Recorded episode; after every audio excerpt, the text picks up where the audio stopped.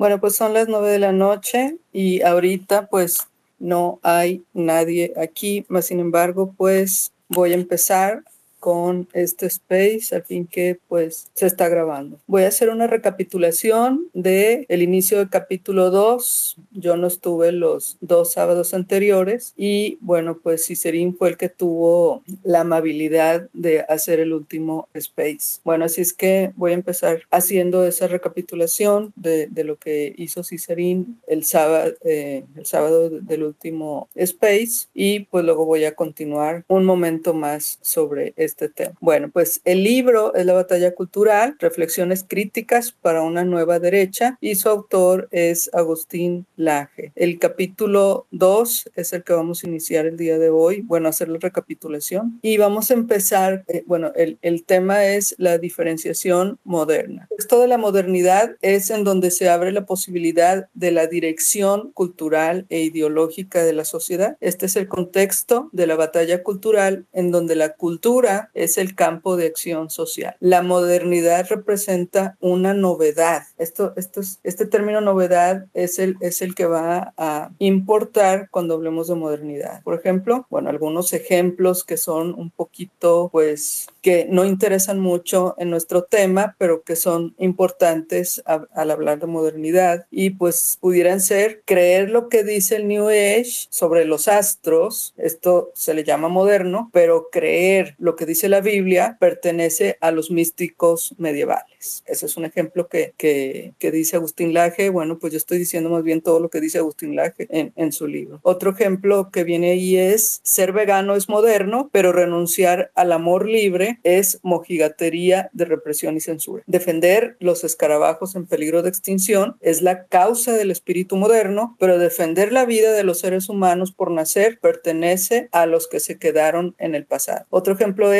la tecnología actual es moderna, pero usar un teléfono fijo es estar fuera de época en contraste con los celulares inteligentes. Y un último ejemplo sería enviar una postal, que esto pues a muchas, a muchas personas pues, no se les ocurre teniendo el WhatsApp en su celular, por decirlo así. Y bueno, aquí voy a, a, interrumpir tantito, no sé si quieran uh, el micrófono, si quieran hacer comentarios, bueno, si Serín ya eres coadministrador, estoy viendo. Y Ricardo, no sé si quieres tener eh, un micrófono. Bueno, te lo voy a dar. A ver. Ah, bueno, o Cicerín, tú puedes, puedes hacer eso. Sí, claro, claro. Ahorita a ver si se conecta alguien más. Gracias. Sí, yo como quiera aquí, pues em, empecé.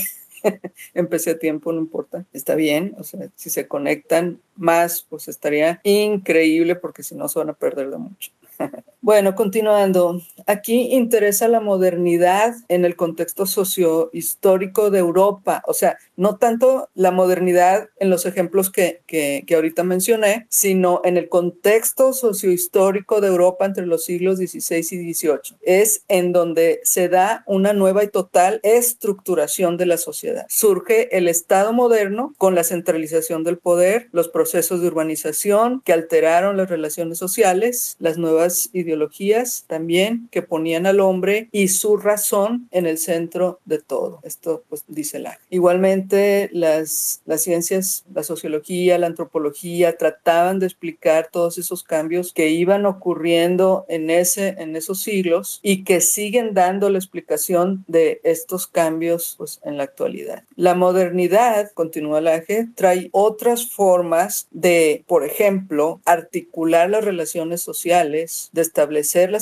la, la, estructura de dominación, de justificar el poder. Esto se resume en un nuevo tipo de sociedad distinta a todo lo que había anterior a, a, a eso sí. Bueno, no sé, eh, bueno, pues eh, yo los invito a que me interrumpan, a que hablen, a que den su punto de vista. Es un tema sumamente interesante porque aquí es donde va, estamos viendo ese, ese cambio que empieza a surgir en, en la sociedad. En su centro se encuentra encuentran dos cosas. Número uno, la división social del trabajo y número dos, la racionalización formal que exalta el conocimiento racional como medida para todo. O sea, aquí empiezan a utilizar el conocimiento científico y van a dar una explicación de todo utilizando pues este conocimiento. Por otro lado, en la política se da la formación del Estado moderno capaz de dominar lo racional de los grupos humanos. La economía igualmente va a emerger, emerger el sistema capitalista que está basado en la contabilidad y productividad a gran escala. El proceso material sobrepasa las necesidades de las familias y los grupos sociales y en la cultura la secularización se da con la visión científica del mundo en la que el hombre busca posicionarse como ingeniero de sí mismo y de su entorno. Y bueno, también tenemos que la sociedad moderna, por sus procesos racionalizadores, contiene subsistemas. Estos cambios estructurales se pueden abordar ilustrativamente en tres temas muy importantes, que viene siendo la cultura, la economía y la política. Y para entenderlos, bueno, pues tenemos que hablar de ellos porque es en donde se va a dar una batalla cultural como históricamente está determinada. Y bueno, vamos a, vamos a empezar con ese primer punto. Yo no sé si Serín de, en, en el space que tú hiciste, si, si hablaron de esto. Estoy haciendo una recapitulación. Ok, en el que yo hice, básicamente lo que se trató fue la primera parte de este capítulo, donde en concreto la cultura se separa ya de las castas de poder, se seculariza y se populariza. O sea que ya cualquier persona podía adquirir cultura. Esto a raíz del renacimiento, donde con la emerge, con, cuando la burguesía adquiere más poder económico, se ve en la posibilidad de patrocinar a los artistas ya por lo que los artistas creaban no siguiendo una línea política o ideológica. Muy bien, pues se da cuenta que dijiste todo.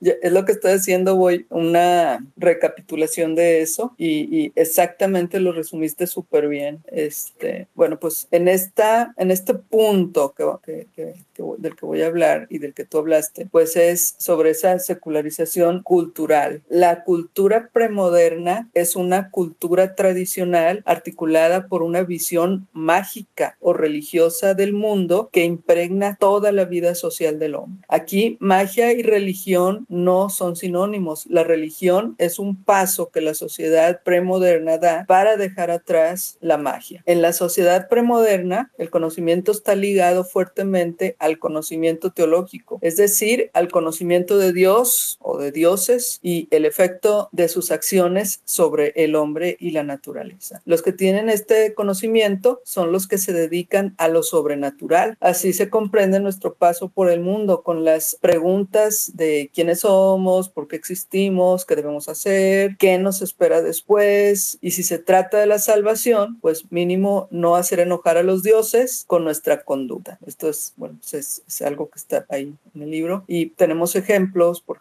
el, por ejemplo está en primer lugar el chamán de sociedades primitivas intervenía mágicamente en el orden de lo sobrenatural observando la indefensa comunidad. Por otro lado, los magos artistas del Paleolítico pintaban animales en los lugares más recónditos con propósitos mágicos, realizando exorcismos, creyendo que ayudaban al éxito de la casa a los que se iniciaban como cazadores. Igualmente, los magos generaban condiciones sobrenatural, sobrenaturales de producción y cohesión social. Cuando se desarrollan las técnicas productivas que van de la recolección y la caza al trabajo agropecuario, la división social del trabajo hace más compleja la, la división del trabajo cultural con la aparición de sacerdotes y escribas y que están en la base de los sistemas de dominación político-religiosa del mundo arcaico. Por ejemplo, en Egipto, el sistema de escritura tenía el nombre de Meduneter, que significa palabras divinas. O sea, hasta en eso, ¿verdad? El, el, nombrar el, el, sistema de escritura como palabras divinas, pues ahí vemos cómo, cómo estaba influenciado el, el mundo, la sociedad, por, por todo lo, lo, la teología, ¿verdad? El Dios, Dios que está en el centro de todo, de todo esto. Después los griegos lo llamaron hieroglupos, hieroglupos que viene siendo jeroglífico, cuya raíz es hieros, que es sagrado, y glipein, que es grabar, y solo era legible por los sacerdotes. Entonces estamos viendo aquí que los que tenían esta preparación espiritual y teológica eran los que pues tenían el como que la batuta para pues decir, para eh, opinar en la sociedad, de los temas, la, la cuestión de, de, pues de lo que se trataba. Más bien eran los que monopolizaban el conocimiento, ¿no? Yo aquí tengo una divergencia con Laje porque Laje dice que en la especialización de el trabajo, para él, los que se dedicaban a la cultura fue la primera especialización que hubo, pero pues yo considero que los primeros debieron haber sido ya sea los guerreros o los cazadores. Sí, estoy de acuerdo, pero en, el, en estos siglos es donde, donde interviene, donde predomina el, eh, el conocimiento de Dios por, por los, los que se dedicaban, por los magos, por los... Es que le daban un, un, sentido mágico o un sentido de pues todo relacionado con Dios y, y bueno pues en, en, otras épocas pues sí, o sea, no sé si estamos diciendo lo mismo. Sí, claro, claro. Lo que pasa es que ya en este capítulo donde ya entraste tú, aquí ya Laje este, nos expone cómo es que al secularizarse la cultura, al popularizarse, pues, pues ya cualquier persona podía acceder a ese conocimiento que inicialmente se monopolizaba en los sacerdotes o en los chamanes, ya más adelante con los sacerdotes, porque eran, se supone que el vínculo con lo divino, con los dioses, ¿no? Antes de que llegáramos a las religiones de un solo Dios, bueno, pues teníamos religiones con muchos dioses y se supone que el vínculo entre el pueblo o la comunidad con esos dioses eran los chamanes o los, o los, o los sacerdotes. Exacto. Sí, exacto, sí, así era. Yo ahora sí que no sé en qué difieres con Laje. Prácticamente en la especialización, porque Laje sí dice por acá que para él la, el, la primera actividad que se especializó, que ya no de, ya no necesitaban realizar una labor extra más allá de dedicarse a la cultura, pues eran precisamente los sacerdotes. Pero yo creo que antes de los chamanes, pues tuvo que haber habido guerreros y, cazadores, ¿no? Que de alguna manera a lo mejor sí compartían la misma fun función, o sea, que el cazador más eficiente terminaba siendo el líder de la tribu o del grupo pero al pasar el, este tiempo, al haber ya más miembros, bueno, pues ya podías tener a, gente que se dedicara exclusivamente a guerrear o a, o a este, cazar. Sí, me imagino que fue todavía una época mucho más anterior, ¿no? A, a, esta época. Es lo que siento yo, no sé. Sí, así es, porque ya ahorita estamos en el, en el renacimiento, así que ya estamos por otro rollo. Uh -huh. Bueno, pues vamos a continuar. Era de esperarse que quienes conocieran a los dioses, que vienen siendo los sacerdotes, y quienes conocieran la escritura y la lectura, que eran los escribas, fueran los mismos. Los escribas tenían mucho poder y llegan a ser vistos como dioses, llegando generar simbiosis entre cultura y religión en ese entonces. En la antigua India, los sacerdotes brahmanes tenían más poder que el rey, llegando a ser una casta poderosa protegida por las leyes de Manu que castigaban a quienes los ofendieran. Y bueno, y viene una cita así que se me hacía muy, se me hizo muy fuerte. Dice, si alguien se atreve a recordarle al brahman sus obligaciones, el rey debe mandar que se le vierta aceite hirviendo en los oídos y en la boca. Y lo dices, eh, si un sudra se sienta en la silla de un brahman, se le aplica hierro candente en las nalgas. Si un sudra toca a un brahman con los brazos o con los pies, se le corta el pie o la mano. O sea, era una cosa así como, es que los veían como dioses, como dice aquí. Y a quienes sin ser brahman leyeran libros sagrados, recibían aceite hirviendo en la boca. O sea, era tanto así el cómo veían ¿verdad? En esa época a, a, los que tenían ese conocimiento de los dioses, que, que, bueno, pues estaban sobre todo, aquí dice, hasta tenían más poder que el rey en, en el caso de la India. Y bueno, a mí, a mí me sorprendió muchísimo esto. Sí, ese, ese era el método primitivo para las fake news, para que nadie viniera con cosas que no eran ciertas. Así que procuraban que los que interpretaban todas esas señales o los que transmitían todo ese conocimiento, pues fueran gente que estuvo preparada para eso, no los improvisados. Así es. Entonces, bueno, los términos saber, cultura y poder estaban entrelazados. Todas las manifestaciones de la cultura estarán saturadas de sacralidad. Los templos, las pinturas, los ritos, las oraciones, la música, la ropa, o sea, los objetos específicos atendían el orden de lo sagrado. Todo esto estaba solo abierto a la intervención exclusiva de quienes tenían los medios de control. Y bueno, voy aquí un poquito lento. Siguiendo con el ejemplo de Egipto, a los artistas egipcios se les pedía hacer obras con la mayor semejanza posible a las obras del pasado. O sea, estaban restringidos en eso. Y así se les enseñaba en los talleres unidos a los templos. O sea, que tenían que, pues, tener esa, en sus obras, esa semejanza a las obras del pasado. Los principales clientes de estos eran pues, los reyes, los sacerdotes y sus encargos eran para las tumbas, o sea, no era para, no tenían, esas obras no tenían una función de, o sea, más estética, o sea, era arte para pues la religión y, y tenían cierto significado. Entonces, pues no, no era una cuestión para la estética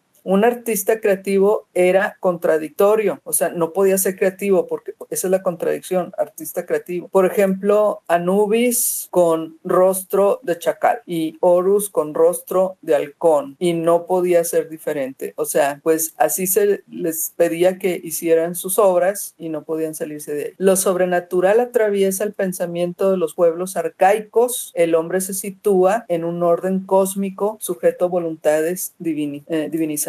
Por ejemplo, la afluencia del Nilo, ya sea pues que hubiera mucha afluencia o menos, eh, era vital para la economía de Egipto, dependía del dios Api del propio río. La reproducción humana dependía del dios Min para el hombre y de la diosa Renenet para la mujer. En los mayas dependía de la voluntad de Ixchel, la diosa de la luna, para la fertilidad de la tierra. En los sumerios dependía de la diosa Ninursaga y de Enki y la abundancia era asunto de Dumuzi. O sea, para todo tenían eh, pues dioses. Con los mayas la agricultura era bendecida por Yuncax y la lluvia por el dios Chak y el fuego era obra de Toki. Todo lo importante para el hombre era divinizar. Y bueno, como podemos ver, no era propio de un lugar, sino que era de, de prácticamente en, en muchas partes del mundo era lo mismo. Y ejemplos, pues tenemos en Egipto el dios del sol, el dios del aire, de la humedad, de la tierra, del orden, del embalsamamiento, etc. En la antigua Mesopotamia, pues estaba la diosa de las cañas, el dios del cielo, el dios de la tormenta, el dios del sol, la diosa de la luna, la diosa del amor o de Venus, etc. Entre los mayas están el dios del cielo, el dios del sol, de la muerte, el del rayo, el dios del viento, el dios del terremoto, el dios del maíz, que se llama Amun, a partir del cual los humanos hemos sido creados, pues eran de acuerdo a sus, esas eran sus creencias. La cultura, tradición y religión superpuestos entre sí, que es en el mundo antiguo, el revolucionario viene siendo el profeta. El profeta carismático anuncia revelaciones capaces de trastocar la religión y con ella la cultura. Y un cambio cultural es esencialmente un cambio religioso. El sacerdocio tiene una tradición religiosa establecida y el profeta la renueva. Y esto lo vemos, por ejemplo, de Moisés a Jesús, o sea, en este periodo de tiempo, los profetas han incomodado lo, establecido. En India, Buda ponía en crisis a los brahmanes. Su revolución no puede desplegarse más que en un plano sacralizado porque la cultura se articula fundamentalmente a través de la religión. Así no hay revolución cultural, más bien revoluciones religiosas que trastocan lo cultural, porque el paisaje cultural es paisaje religioso. Por ejemplo, la Torá con los antiguos hebreos estaba en el centro de la disputa por su interpretación entre las sectas de los saduceos, los fariseos y los esenios, más que por motivos religiosos, por la interpretación para ordenar política y jurídicamente al pueblo judío. Por otro lado, se tiene la idea de que la ilustración de la Grecia antigua sepultó el mito para dar paso a la hegemonía del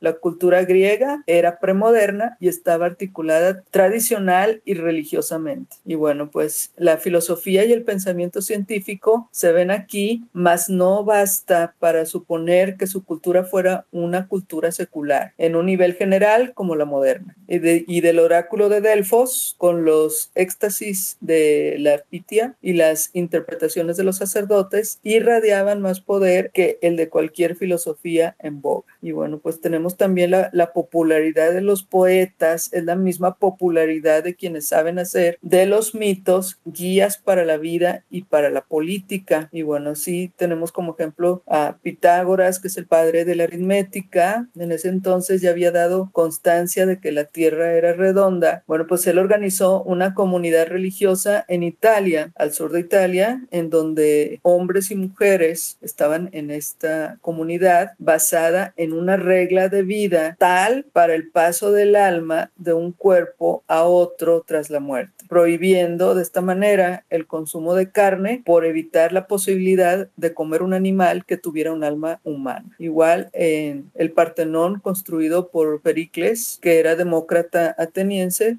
fue para consagrar la polis a los dioses y agradecerles la victoria frente a los persas. Sócrates fue condenado por negar a los dioses y pervertir a la juventud con su filosofía. Anaxágoras abandonó Atenas por impiedad. Platón repara el problema del alma y su eternidad y postulará una polis ideal de tipo teocrática. Aristóteles en su metafísica publicaría que el amante del mito, o sea, filomitos, sea a su modo amante de la sabiduría, o sea, filósofos, ya que el mito se compone de maravillas. Bueno, pues yo estoy hablando, de hecho ya mi celular se hizo oscuro, no sé, bueno, no sé quién está, ah, ya veo. Eh, no sé si quieran comentar algo de todo lo que estoy diciendo para no estar nada más aquí, ¿verdad? No sé qué pudieran decir. No, tu exposición es bastante clara, Diego, y aquí nos empezamos a dar cuenta cómo desde la antigüedad la cultura se ha tenido una influencia básica en las comunidades humanas y cómo ha regido las normas y la vida de las personas, que de alguna manera se inicia con la religión y posteriormente ya, aunque se va más por el lado estético, sin embargo, sí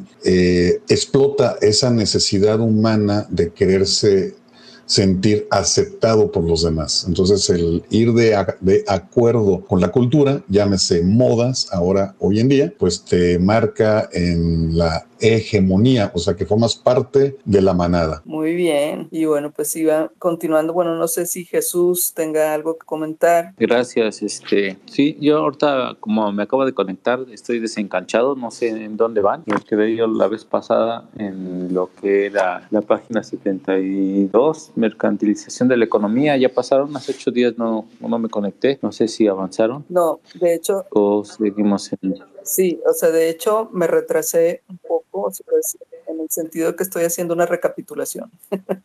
ah, ok, ok. Sí, yo le adelanté un poquito y bueno, a mí lo que me llamó la atención es donde afirma que la cultura y la política hacen la economía y ahí desarrolla todo la, la lo que es economía y pues está bastante ilustrativo los comentarios para, para el caso del, de cómo influye toda la, la cultura, lo, lo, el por qué utilizan la cultura, modificar el, eh, todos los, los, conceptos, porque tienen un fin muy, muy abstracto hasta cierto punto, pero muy ilustrativo en lo que estamos viviendo en la actualidad. O sea, por eso es tan importante modificar la cultura para lograr su objetivo, modificando este, la economía desde la cultura. Eso está bastante eh, ilustrado de, todo lo que han estado manejando, no desde ahorita, sino que imagínense todo lo que tuvieron que estar estructurando para llegar a donde estamos, mientras que nosotros nos quedamos en hasta cierto punto en la época del, de que surgen las escuelas formales, ¿no? Donde únicamente vas y estudias cierta materia y te quedas con eso y te preguntan en un examen y contestas de acuerdo a lo que aprendiste o de lo que te enseñaron. Pero modificando la cultura, modificando toda la estructura de la sociedad, se adueñan de la política entonces ahí es interesantísimo cómo se desarrolla esto y al, al punto de estatización de la política, o sea, cuando la política ya forma parte del Estado y una de las versiones donde el individuo a través de la política puede afirmar que el Estado es el que va a regir ahora incluso a la libertad de los ciudadanos. Eso también es algo sumamente ilustrativo de de lo que estamos viviendo en la actualidad,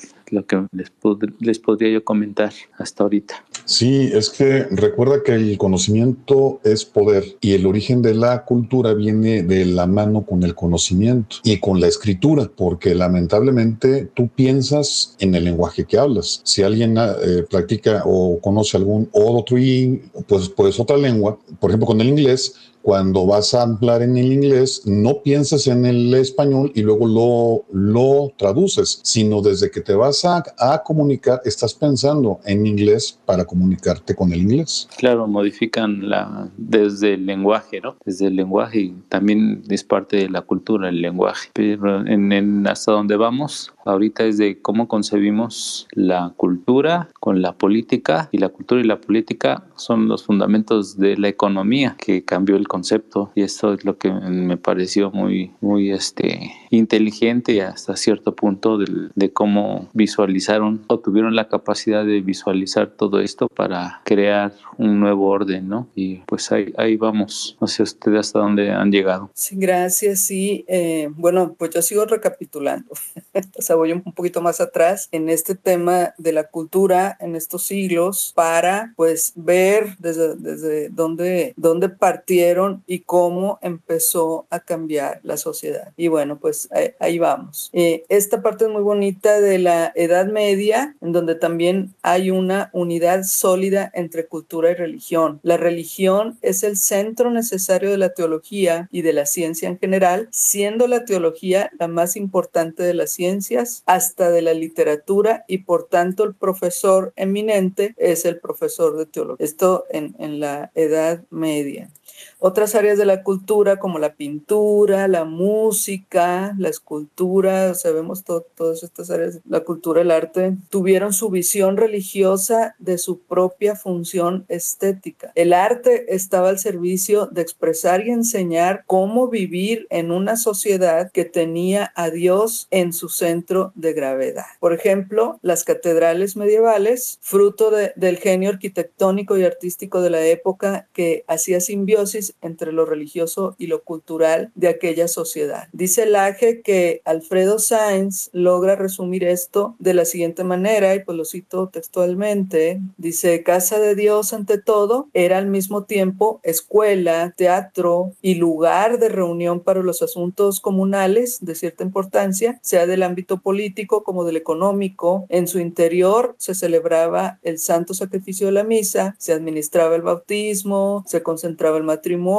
se realizaban los funerales, es decir, que desde la infancia hasta la muerte constituía el lugar de paso obligado. La catedral sintetizaba toda la cultura medieval. Y bueno, por ejemplo, eh, había en las catedrales, bueno, algunas, por ejemplo, Chartres, Ferrara, Reims, eh, había calendarios de piedra y representaban las diversas actividades del pueblo en las distintas épocas del año. En otras había esculturas de siete musas, por ejemplo, en Chartres, en París, representando las siete artes liberales que estaban en la base de, de la erudición de la época y, bueno, también, ¿verdad? El canto gregoriano como en el, en el que de Mozart confesaría que daría toda mi obra, o sea, Mozart confiesa, ¿verdad? Daría toda mi obra por haber escrito el prefacio de la misa gregoriana. Las iglesias rurales también cumplían la misión, o sea, la misma función, colocándose en el centro de todas las actividades sociales significativas. La melodía de las campanas de la iglesia orientaban durante el día sobre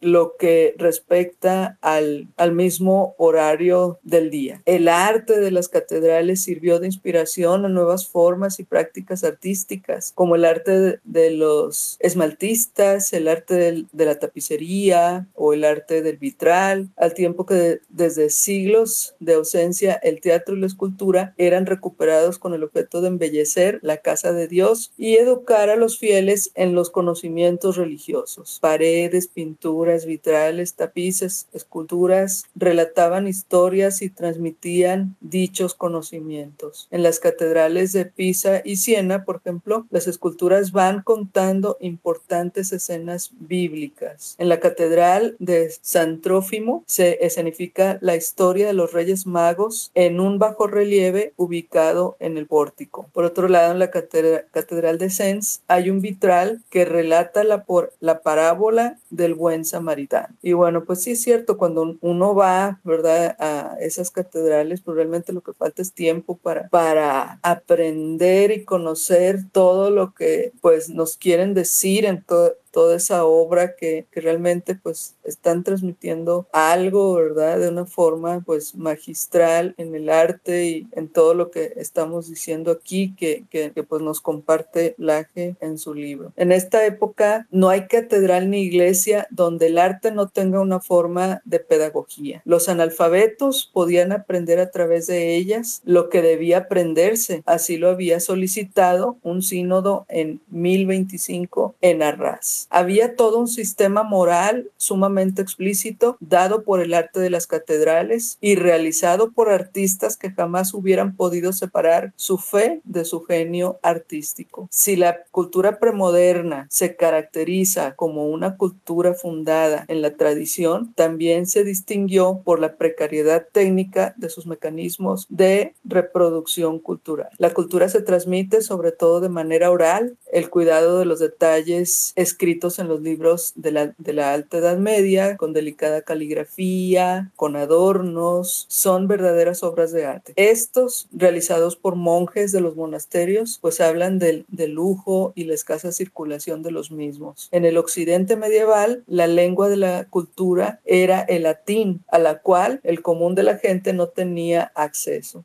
y bueno, se llamaba idiota al monje que no lograba leer la Biblia. Ni siquiera el linaje era garantía de erudición. Otón el Grande aprendió a leer a los 30 años y Conrado II no conocía las letras. Carlomagno, responsable del renacimiento carolingio, perdón, se me movió aquí, se me movió, ah, perdón, enriqueció, eh, bueno, Carlomagno, enriqueció culturalmente el medioevo convocado a los más destacados eruditos eclesiásticos de la época, ya que era un príncipe casi analfabeto. Y en las sociedades tradicionales, quienes manejan la reproducción cultural son los que están en comunión directa con las fuentes del conocimiento, que vienen siendo los que se encargan del tema del espíritu de la persona. El dominio de la cultura es el dominio del espíritu y quienes los dominan, pues quienes llegan a dominar el tema son los eruditos de la religión. Y bueno, pues no sé si aquí tengan algún comentario. Sí, todavía no le no llegas, pero eh,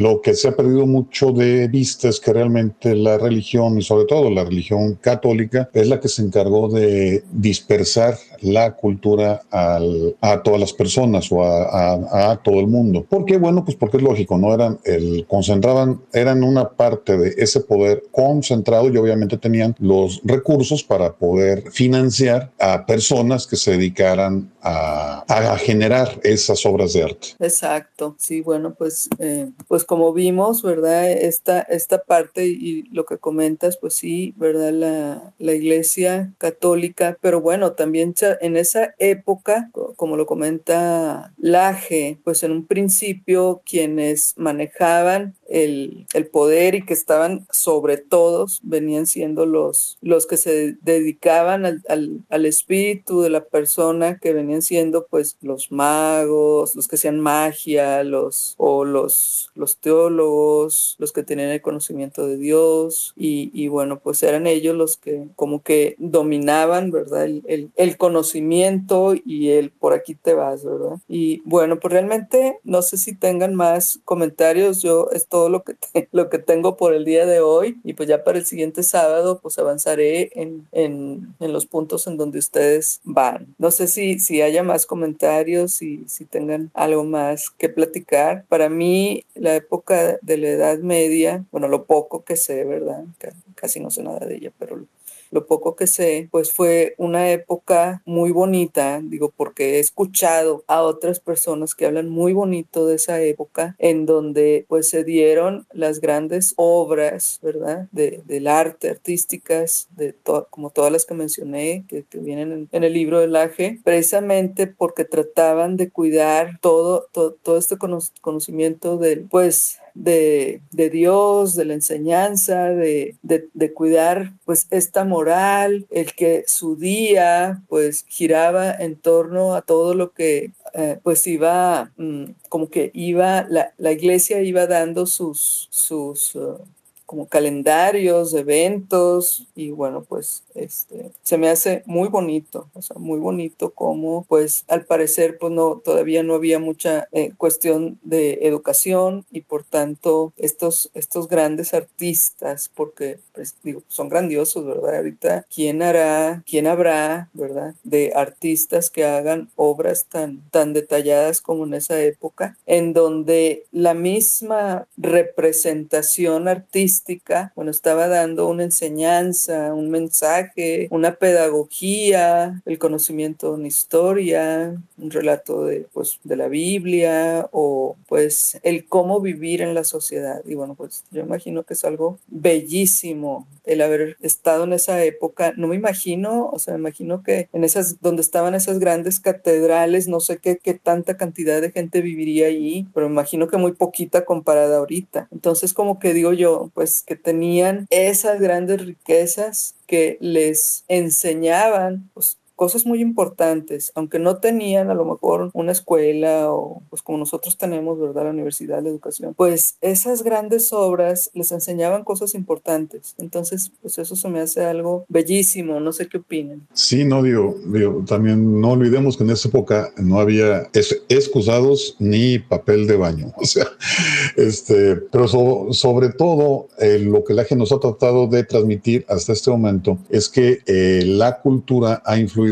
en la sociedad por la, por la manera en que se cuentan las historias, ya sea de manera gráfica, verbal o escrita. Y eso es lo que ha condicionado o, o más bien orientado hacia dónde es que queremos que el grupo social vaya. Claro que la cultura al inicio va dominada por las estructuras de poder, pero poco a poco, y ahorita que pasemos de la, eh, de la Edad Media, nos vamos a dar cuenta que es cuando se, se dispara, que se seculariza, que llega para todo el pueblo, para toda la gente, y es cuando cuando en, entonces los ideólogos se dan cuenta de que por medio de la cultura se puede controlar a una sociedad y por eso es que hoy en día tenemos la mayoría de las universidades izquierdosas sí. y le meten muchas ganas a eso, a ideologizar a las personas. El secreto está en contar la historia, que la historia sea captada por eso también nos damos cuenta que hoy en día Hollywood ha marcado muchas pautas, ¿no? Entonces, vamos a ir viendo, pues, poco a poco qué es lo que nos transmite la, pues, la, la con esto. Y la idea es que nos demos cuenta de la importancia que realmente tiene la cultura, que es a veces más importante que la economía, porque como bien dijo Jesús, llega un momento en que la cultura y la economía van de la mano. Sí, y lo que perdura, lo que comenta este Yo Amo México, es hasta cuando llega Agustín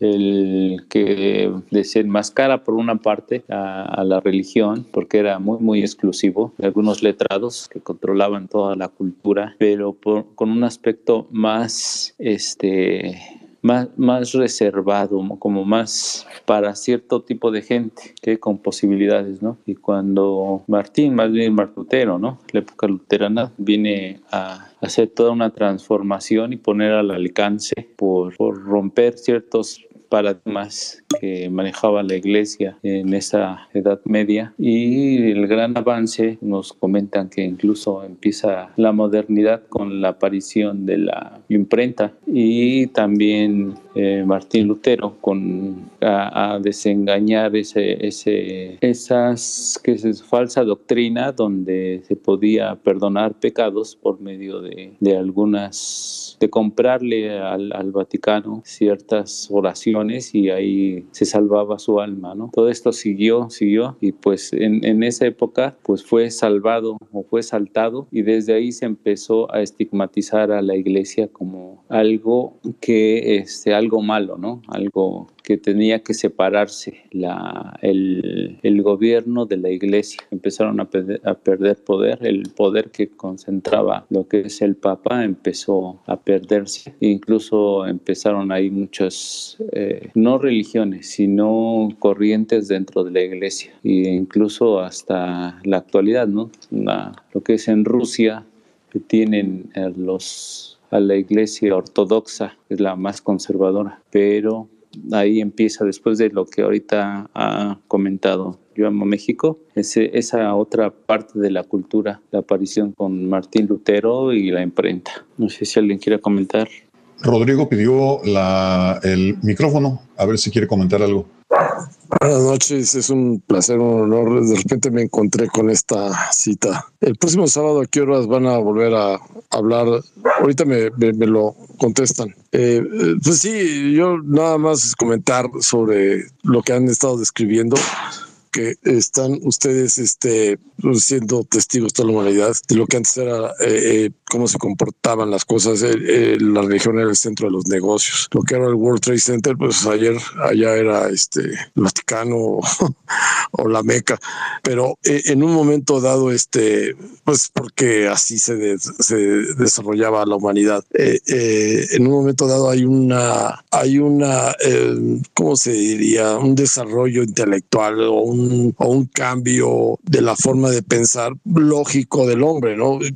Todo se basa en, esa frase evangélica donde a, la iglesia dar la iglesia a Dios lo que es de Dios y al César lo que es de César. Y en base a eso, pues se empiezan a, a ver esas diferencias de, de, que cada quien tome, vaya tomando su, su, su, su este, eh, como diríamos, eh, eh, su labor en, en, la historia, ¿no? Eh, la, iglesia haciendo lo que tiene que hacer, el hombre tiene que desarrollar su ciencia y al final eh, la misma religión establece una otra frase evangélica que es al final todo se va a conocer, todo se va a saber, decía Jesús. Eh, entonces no está mal lo que sea, lo que ha pasado, no es congruente con, la humanidad y el libro que ustedes describen, pues a mí lo que me interesa mucho y, y esa es la otra pregunta es, es, es cómo contrastar lo que ahora estamos viviendo con el internet los medios de comunicación, la forma en que la imprenta, los libros, la ¿Cómo, cómo, cómo, es que todo lo que se desarrolla el Google,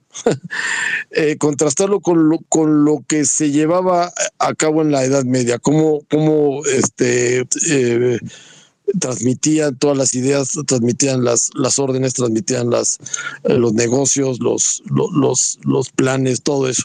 Eh, entonces, ese, ese, ese contraste, ese comparativo eh, sería muy interesante y creo que el libro nos lo puede, nos está este, llevando a esa época nos puede, nos puede contestar eso. Y la otra es, como les decía, la pregunta es cuándo se reúnen el próximo sábado para concluir esto, este, este maravilloso libro.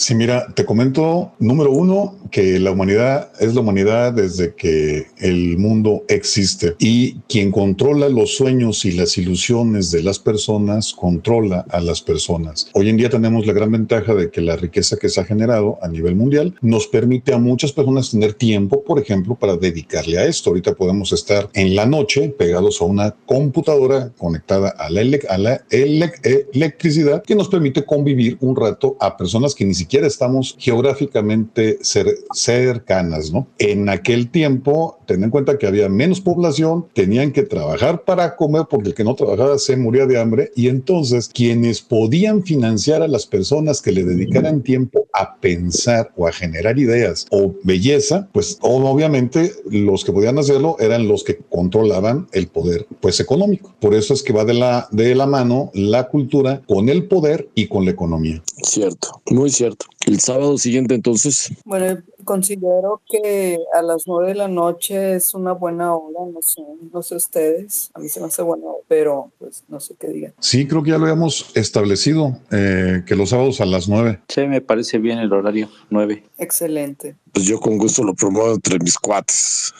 me parece muy bien, Rodrigo. Eh, pues está bien que tengamos este espacio, ¿verdad? Gracias a Cicerín, que fue el, el, que, el de la idea, que, que él comentó en un space, ¿verdad? Que que, él promovía entre sus amistades, algo así, ¿verdad? Que, que pues se juntaran, que estudiaran, que comentaran sobre, pues, sobre esto, o sea, sobre la cultura, sobre el conocimiento, pues para ver dónde estamos y, qué hay que hacer. Así, así era, ¿verdad? Así sería.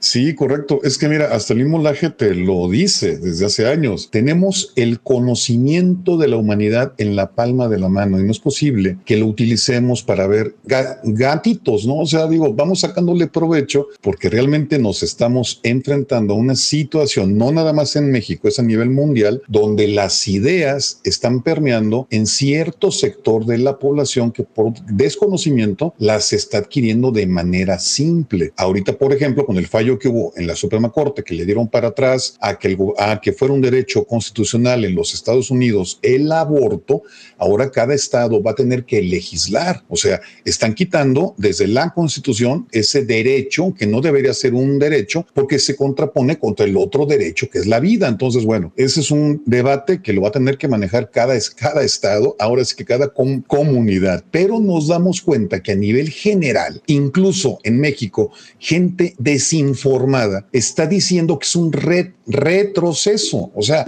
gente que a lo mejor ni hijos tiene, ni ha tenido y ni va a tener. Pasa algo similar como cuando vino Vox, que quemaron la Carta de Madrid en México, que la ignorancia de muchas personas llegó a decirles que eran extrema derecha, fascistas y todo ese rollo. Y no, güey, o sea, es una iniciativa para contrarrestar al foro de Sao Paulo. No tiene nada que ver ni siquiera con, con la extrema derecha. Nada más a hablar de libertades, ¿no? Pero bueno, sí necesitamos espacios así donde la gente adquiera conocimientos o por lo menos conozca realmente de dónde vienen esas ideas para contrastar. ¿Cómo contrastar lo que estamos viendo ahora con el Internet y eso? Precisamente, hoy en día tenemos la ventaja que ni en Alemania, en la Alemania nazi, tuvieron. Por eso es que Goebbels, una de sus máximas era, repite una mentira lo suficiente hasta que se convierta en verdad. Hoy ya no es posible eso, porque hoy sí puedes contrastar lo que se dijo, lo que se escribió hace una semana, un año o cien años. Entonces es muy difícil en mantener una mentira. Pues, bueno, eh, el, sujeto que habita en el palacio así lo hace, este, repitiéndola cien mil, cien veces este, al día. Es increíble que, que, que tenga toda su prole del otro lado, este, que lo sigue. Sí, en efecto, este, nada más dos comentarios. Eh, eh, el aborto, pues este, no se habla de, del invierno demográfico, ni se habla de, promover eh, hospitales, de promover listas de adopción, de promover la vida, el, empleo para todas las mujeres embarazadas, sino se habla de implementar el aborto nada más. Como bien les eh, gente exterminadora. Y la otra es que yo soy primo de Vicente Fox. O sea, está bueno eso. Pero sí, mi, primo era medio, medio gañar en ese aspecto. Y, y sí había que, que esas cosillas que, que dices es cierta, eh, lo de la carta. Sí, y, y, por ejemplo, ¿no? Ahorita que hablas de lo del aborto, a mí me sorprende cómo las mujeres que se dicen feministas la primera causa de mortalidad femenina en el mundo es el cáncer de mama. Y una mujer es el pilar de una familia y la, y la familia es la célula básica de la sociedad. Cuando muere una mujer por cáncer de mama, las familias se desintegran, se destruyen y las sociedades, por supuesto, que cargan con ese daño. Entonces, ¿cómo es posible que le den más importancia al estar matando a los bebés que ni siquiera, a ver, si la mayoría, más de la mayoría de la población es mujer, yo debo suponer que más de la mayoría de, de los embarazos son de mujeres, o sea, hay mujeres en el vientre de las mujeres y las están matando. Entonces, es el tipo de cuestiones que tenemos que meternos en la cabeza de, las de las personas, planteárselas de manera simple, con palabras simples, para que contrasten y le oye, a ver, güey, sí es cierto, eh, mueren gente por embarazo, sí, pero a ver, ¿quiénes que aborten? ¿A cuántas mujeres? Porque si más de los seres vivos son hembras, ¿cuántas hembras están en la, en la panza de esas hembras? Claro, y con sus derechos, con todos sus derechos. O sea, en el momento que fecunda un, par de células, este, estamos ya hablando de vida. Velo a la altura que quieras. Si lo ves a la altura de, de, de cuando tienes dos años, tres años, cuando tenías este cero años, eras una par de células y no se vale de exterminar la vida, sea como sea. Póngale el, término que quieran, es un exterminio, es, asesinar. Y, lo que hay que, como tú dices, canalizar todos los esfuerzos para conseguir esos, este, esas escuelas, esas este, educación, becas, dinero, apoyo, medicinas, médicos gratis, todo eso, todo ese esfuerzo para que esa mujer no, no aborte. Y sí, este eh, creas el invierno demográfico, ahí está Japón que no puede ya producir este PIB por, por la falta de gente, ahí está este China que ya está eh, eh, pensando otra vez en, en regresar, está España que está cambiando su, su, su, etnia, ahora son los árabes los que van a quedarse con la península, ¿por qué? Porque están quedando sin blanco o bueno, digamos, sin, sin, la otra etnia. Y así debe ser, ni modo. ¿Por qué? porque no prevén, no, no consideran lo que realmente es el aborto, no piensan y, no lo tienen, como tú dices, hay mucha gente eh, eh, mal, mal este, preparada que, que está tomando las decisiones ahora. No, pues velo ahora con los estados del bienestar, con los países nórdicos, el gran, el gran, el gran ejemplo de la izquierda, ¿no? Miren el los estados del bienestar. A ver, güey, los estados del bienestar ya están tronando porque están repartiendo toda la, la, riqueza, pero resulta que su población se está haciendo vieja y ya no hay jóvenes que generen esa nueva riqueza para todos los viejos. Y lo vemos en Japón. No, está, grave el asunto, está, está mal, muy mal. Y lo mejor es este lo que hace Estados Unidos, sí, lo piensa bien y dice, no, yo no voy a seguir ese, camino. Hay que darle a los dos su, lugar y, y en God we trust. O sea, así debe ser. Confiar en Dios y confiar en, en, en, en que el hombre, el hombre debe desarrollar sus propias este, formas de, de cuidar a su, su, de mantenerse, de desarrollar su, su subsistencia y no depender de decisiones este, eh, ideológicas, como tú dices, decisiones falsas, decisiones de, de, poder, y eso está mal, eso está pésimo. Muy bien. Sí, no, pues si lo vemos ahorita en el foro de Davos, que es lo que salieron a, mani a manifestar, que no vas a tener nada, pero vas a ser feliz. O sea, espérate, güey, tú a lo mejor tienes tus castillos y vives tú a toda madre, pero hay mucha gente que precisamente se parte el lomo todos los días para prosperar. Y ahora me vienes tú a decir que no voy a tener nada, pero que voy a ser feliz, o sea, no. muy bien. Muy bien, interesante. Así es, y, sí habrá mucha gente que, que, que, pues es ignorante de los temas, pero más bien, más bien, hay muchísima gente que ya está ideologizada. O sea, la ideología sus cerebros.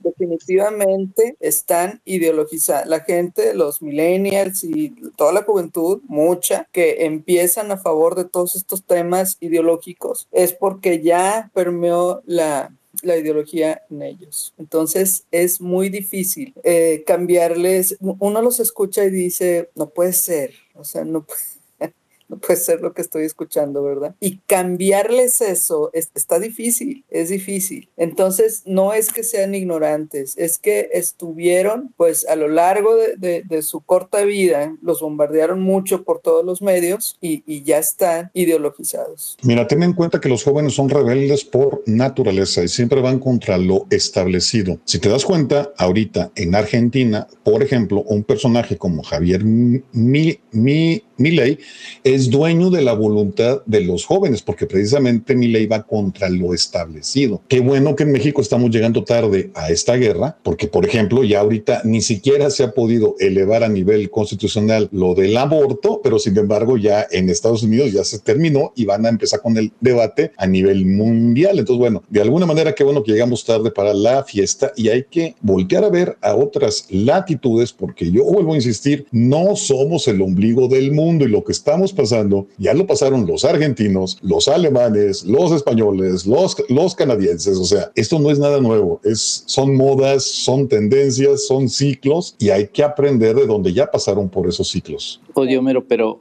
lo que ahorita estamos viendo con el triunfo de, de Boric y ahí en, en, Colombia, en el lado de lo que es América del Sur, pues ahorita está en su apogeo porque van ganando casi todo. Ahorita en México acabamos de perder cuatro estados y lo que comenta Yo Amo México es no es que estén en otra en otro pensamiento. Lo que pasa es que apenas en México está esa corriente mal llamada progresista, porque precisamente el progresismo ahorita con esa decisión de, Estados Unidos, para ellos es un retroceso. ¿Por qué? Porque convencieron a la juventud que el aborto, el derecho de la mujer sobre su propio cuerpo es un progreso y pues totalmente es, es este, les cambiaron primero su cultura o nos cambiaron primero la cultura y ahora piensa que es moderno, es progresista contar con un gobierno que dé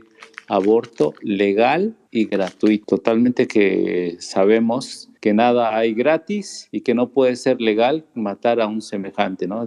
Como decía este Rodrigo, son desde la unión de dos células, pero no solamente son células, son células totipotentes que no van a tener otro resultado que otro ser humano. Entonces, si tú las aniquilas, estás terminando con la vida humana. Es lo que este, se está defendiendo y ha defendido Laje y desde ahorita y desde su pensamiento es político. Por eso la importancia de, de que continuemos con con, el libro y él también tiene una visión muy completa y para hacerlo tan completa va desde el origen de lo que significa la cultura y cómo se nos ha ido incrementando este buen hábito de poder entender el por qué pensamos y llegamos a ciertas conclusiones. Y por el progresismo ha logrado transformar el lenguaje, transformando la cultura para que mucha gente se sienta identificada con esta corriente ideológica y por eso estamos como estamos, porque han logrado permear en toda la sociedad, ahorita latina, antes, como dice Homero, en Europa, porque ahí empezó todo, y origen, nos sorprenda o no, es las Naciones Unidas desde 1940 con ciertas corrientes feministas que también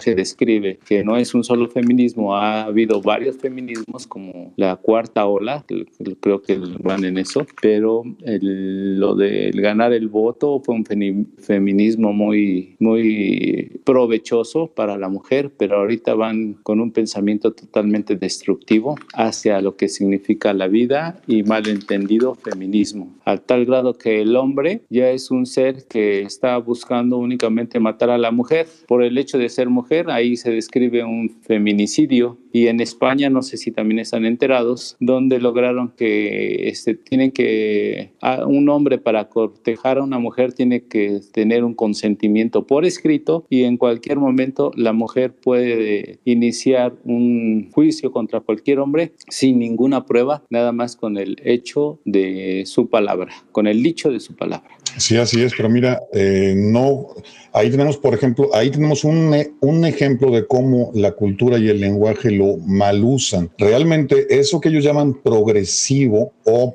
progresista perdón, no es progresista, es progresivista.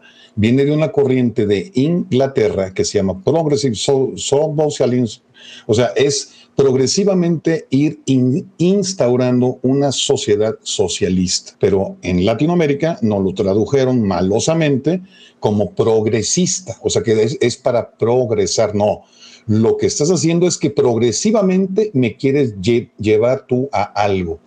Y no olvides que en España Pedro, eh, pues Pedro Sánchez era el dedo chiquito de uno de los ideólogos de la Unión Europea izquierdista. Y por eso es que está muy de la mano tanto con la Agenda 2030 como con el foro de Davos. Sigo, no me crean a mí, eh, chequenlo. Ahí les, ahí les, ahí más si checas ahí en mi timeline, tiene poquito que a este señor, el, de Frena, bueno, eh, eh, sacó un comentario y le dije, no, mira, es que eso viene de más atrás, por ejemplo, que lo del foro de Sao Paulo.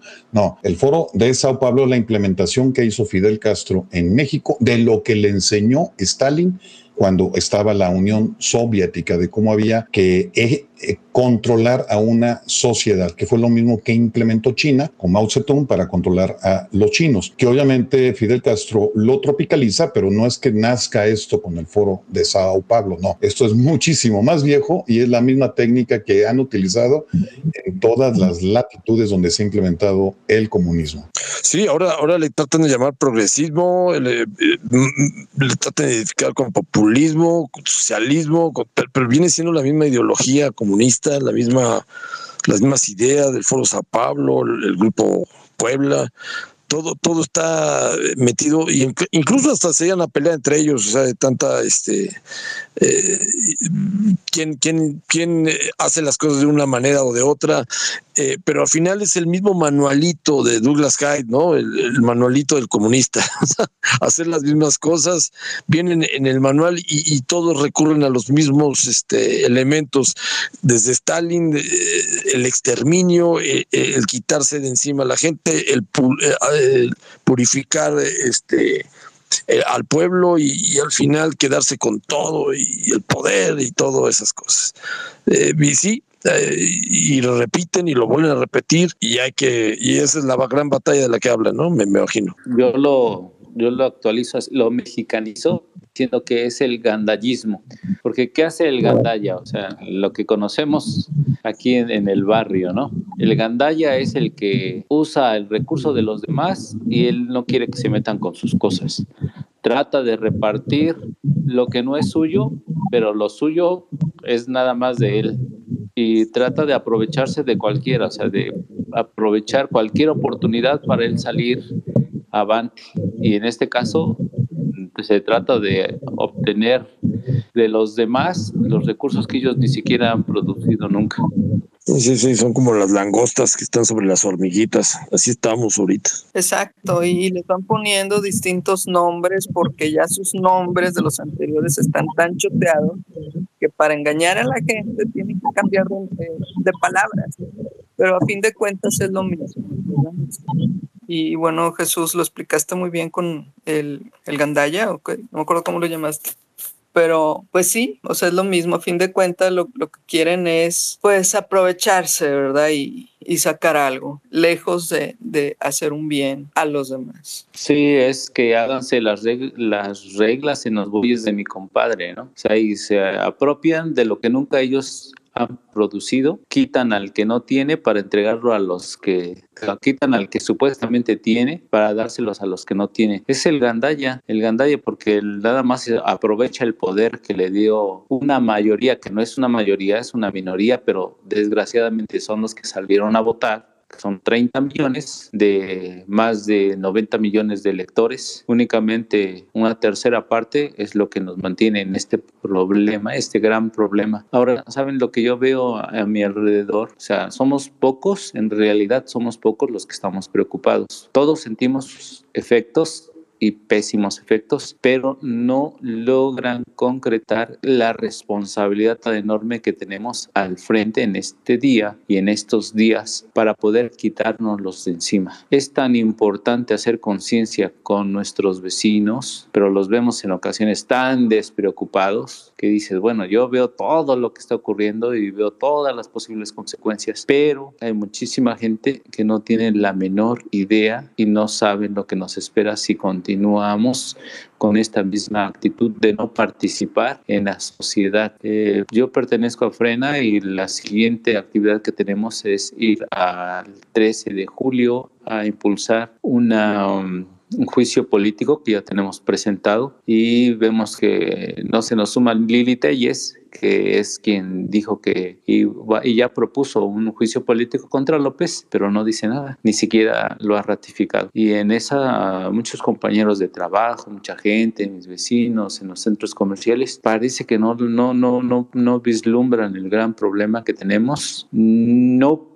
por el hecho únicamente económico, sino por el hecho de una sociedad que está en decadencia. Y en esa decadencia vamos a arrastrarnos a nuestra familia, que como bien dice Homero, es la célula de la sociedad. Y que ahorita el progresismo, esa célula de la sociedad, la está estatizando. Todos los derechos fundamentales, la libertad, está siendo estatizada, porque ya no podemos salir con tranquilidad ni vamos a poder elegir la educación de nuestros hijos. Es tan preocupante que es una misión ya de todos los días por mi parte estar hablando con gente tratando de, de, de hacer conciencia en este gran problema que estamos metidos. Oye, pues yo, yo nada más eh, comentar que para ganar esa batalla cultural eh, es, es muy importante estar unidos. O sea, eh, lo digo por el de frena, ¿eh? porque agarra y solito empieza a hacer este sus,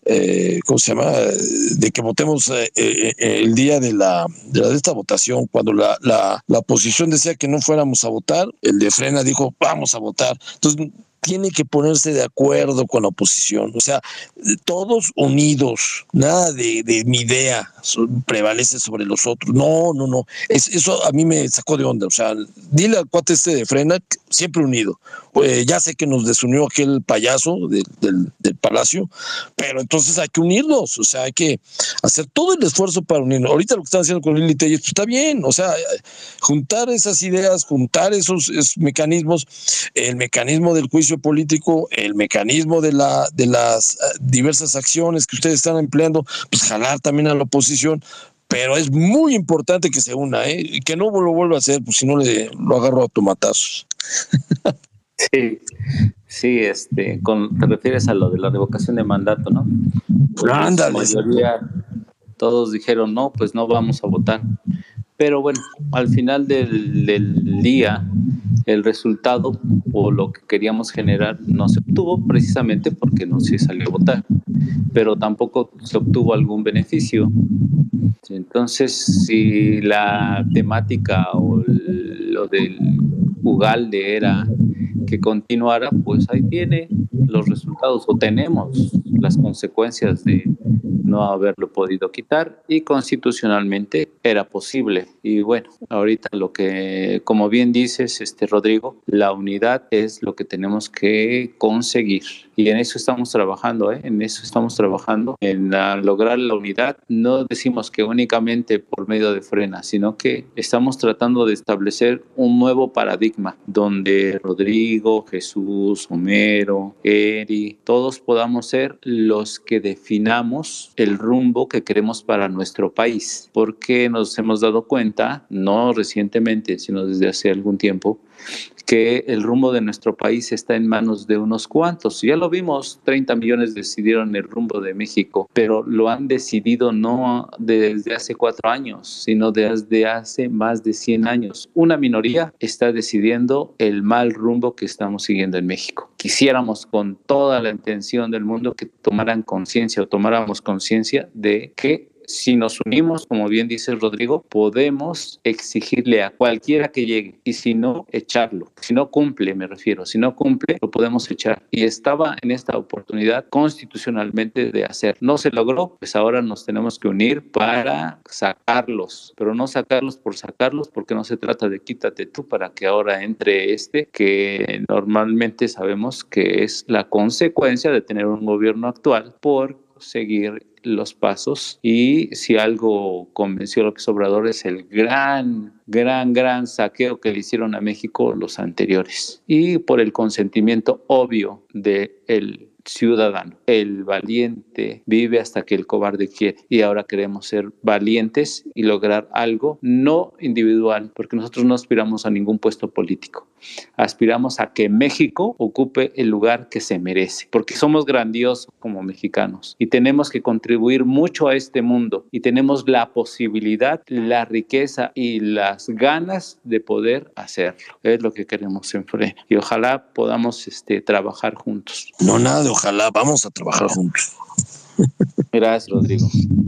Hace rato, Jesús, mencionaste dos palabras muy importantes, la participación y la responsabilidad. O sea, como que son dos cosas que faltan, o sea, faltan mucho, que la gente participe, que verdaderamente sea patriota, que ame a la patria. O sea, no sé, yo al menos me sentí patriota, ¿verdad? Una vez que viajé y estando lejos mucho tiempo, pues claro que amaba mi país y claro que quería estar en México, entonces pues ahí me di cuenta que amaba mucho a México, pero se necesita verdaderamente la participación, o sea, no nada más decir, eh, digo, poner ahí, ¿verdad? En su, en su foto de perfil, eh, yo amo al INE o yo no sé qué, pero, pero y ya, o sea, y no hacen nada. Entonces, eh, es importante verdaderamente ser, pues eso, participativos y ser activos, o sea, verdaderamente actuar y estar al pendiente, informarse, etcétera. Y pues eso va de la, mano, de la mano con la responsabilidad, o sea, al ser responsable, pues participas, ¿verdad? Y en lo personal, a mí la política, pues no me gustaba, o sea, yo escuchaba la política y, y decía, qué horror, qué es eso, no, o sea, yo le sacaba la vuelta todo, todo lo que fuera política, precisamente porque pues, no, o sea, yo decía, no, pues no se van a poner de acuerdo nunca, pero, pero me di cuenta que, que, es, es, importante la participación. Y bueno, y, y cómo, cómo, me di cuenta, digo, porque precisamente yo soy católica y practico la religión y leo mucho de, de los documentos del magisterio y uno de los principios es la participación. Entonces yo dije, bueno, pues, pues tengo que, o sea, si yo practico la religión, tengo que empezar a participar, ¿verdad? Y por eso estoy aquí, porque verdaderamente, pues eso enseña la iglesia, pero nadie lo sabe.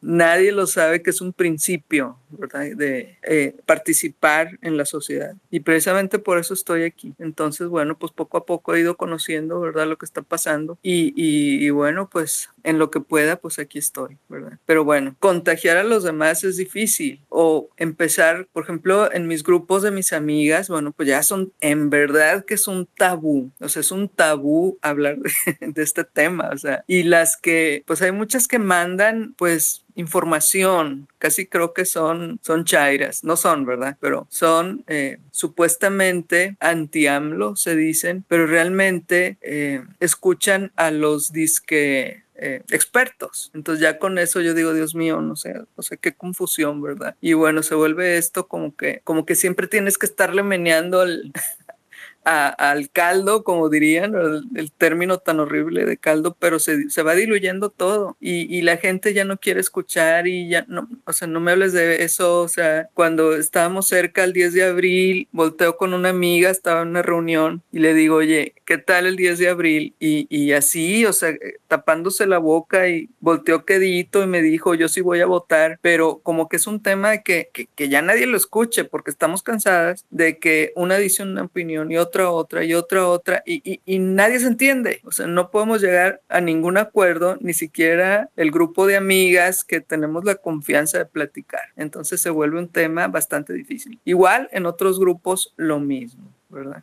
Y pues yo me salí de algunos grupos por lo mismo y estaba yo ayudando en una, una cuestión de, pues de aquí de la comunidad y pues no, ¿verdad? Resulta que, que pues tampoco se pusieron de acuerdo y empezaron con el tema de, de, la revocación y dije, no, aquí ya no les ayudo, ¿verdad? Porque, pues porque no, ¿verdad? Adelante, Jesús. Sí, gracias. Es parte de la batalla cultural cuando nos enfrentamos a los que tienen voz en los medios de comunicación. O sea, no nos podemos comparar este, con la penetración de cuando ellos opinan y dan su, su versión. O sea, el discurso es sumamente eh, difundido y nosotros lo vimos. Nosotros lo vivimos cada vez que nosotros sacábamos algo basado en la Constitución y ellos basados en solo rumores lograban voltearnos a gente que ya estaba convencida. Eh, volviendo, por ejemplo, un poco a, la época de Fox, yo le creí en su discurso, como dice Rodrigo, como hablaba, como nos hizo pensar que era posible lograr un México exitoso, pero luego cuando nuestro amigo Fox, cuando Peña Nieto llamó a votar por Peña Nieto, por el que iba al frente, pues dije, no, él había marcado, él incluso sacó hasta un ataúd que dijo que el estaba acabado y luego seis años después saca su versión diciendo que había que votar por Peña Nieto porque era el que iba adelante. O sea, ahí ya dije, bueno, ¿de qué se trata? No? Pero bueno, ahora vamos a tratar de rescatar a nuestro México, cueste lo que nos cueste, dedicarle el tiempo que nos cueste y yo puesto, he puesto de mis recursos, que no son muchos, para convencer a gente, para sacar carteles, para sacar mantas, para pagar pasajes, para participar en protestas y en eso estamos, ¿no? Convenciendo a gente que es momento de actuar. Y pues no sé si alguien tenga el dato, cuántos millones votaron por Fox y cuántos millones sabemos todos que es, porque siempre lo han repetido. No se nos olvida de López, que fueron un poco más de 30 millones. Yo siento que con Fox fueron más, pero a ver si tiene alguien el dato. A ver, yo te respondo. Eh, con Fox fueron como 16, 17 millones y con este cuate fueron 30. Eh, fueron las circunstancias. Recuerda, eh, Andrés llegó con las por las circunstancias al poder, por, por un PRI que, que lo puso en bandeja, por, por una situación que, que se estaba dando ya desde esa época en que Fox dijo, si no votan por Peña Nieto, van a tener a López Obrador. Entonces, voten por Peña Nieto. O sea, era lógico, iba a perder esta mujer, la, la niña esta del PAN. Entonces, eh, estuvo bien, estuvo bien, nos quitó por lo menos a este pelado durante seis meses, seis años, perdón. Pero, pero aquí la cuestión de Fox no fue ese su error. Su error fue cuando era presidente, tuvo muy buenos números y todavía los puedes ver, ¿eh? La pobreza está abajo. E, este eh, siguió con, con este cedillo lo de las reservas internacionales, puso lo del seguro eh, popular. Eh, creo que la línea que Cedillo impuso, la base, la siguió Vicente muy bien, ahí iba. Y luego Calderón la debería haber seguido también, ah, la regó ahí. Pero Calderón también llegó por circunstancias del Partido de Acción Nacional, se hizo de Acción Nacional y cayó como como arrebatándoselo, lo mismo que hizo este López Obrador con el PRD, arrebatándoselo a los demás y, quedándose con el poder. Bueno, fueron circunstancias ambos los que llegaron al poder pero debieron haber llegado otros que le hubieran dado seguimiento a ese desarrollo, a esa búsqueda de, lo que los demás países han logrado, como Corea del Sur, como China, como eh, este, todos los países europeos, o sea, el desarrollo. E, esa era la onda. Pero el señor se puso a pelear, siguió peleando con, con, con su... Primero puso, no puso el gabinete que quería, nada más puso la mitad o menos de la mitad de, de los mejores hombres de México. Puso, la verdad, contrató dos o tres, pero los demás puros eh, cuates ahí que les pagó el, el servicio de ayuda incluso al bigotón que lo puso y otros más. Y segundo, se siguió peleando con la gente del PRD, del PRI, entonces, cuando debió habernos agarrado a, dos o tres de ellos, dos del PRD, uno del PRI, de los mejores que tuvieran, y hacer un, un, un gobierno de coalición, y, garantizar la justicia, o sea, la justicia dejarla como la tienen los gringos, muy bien, muy bien este, sustentada.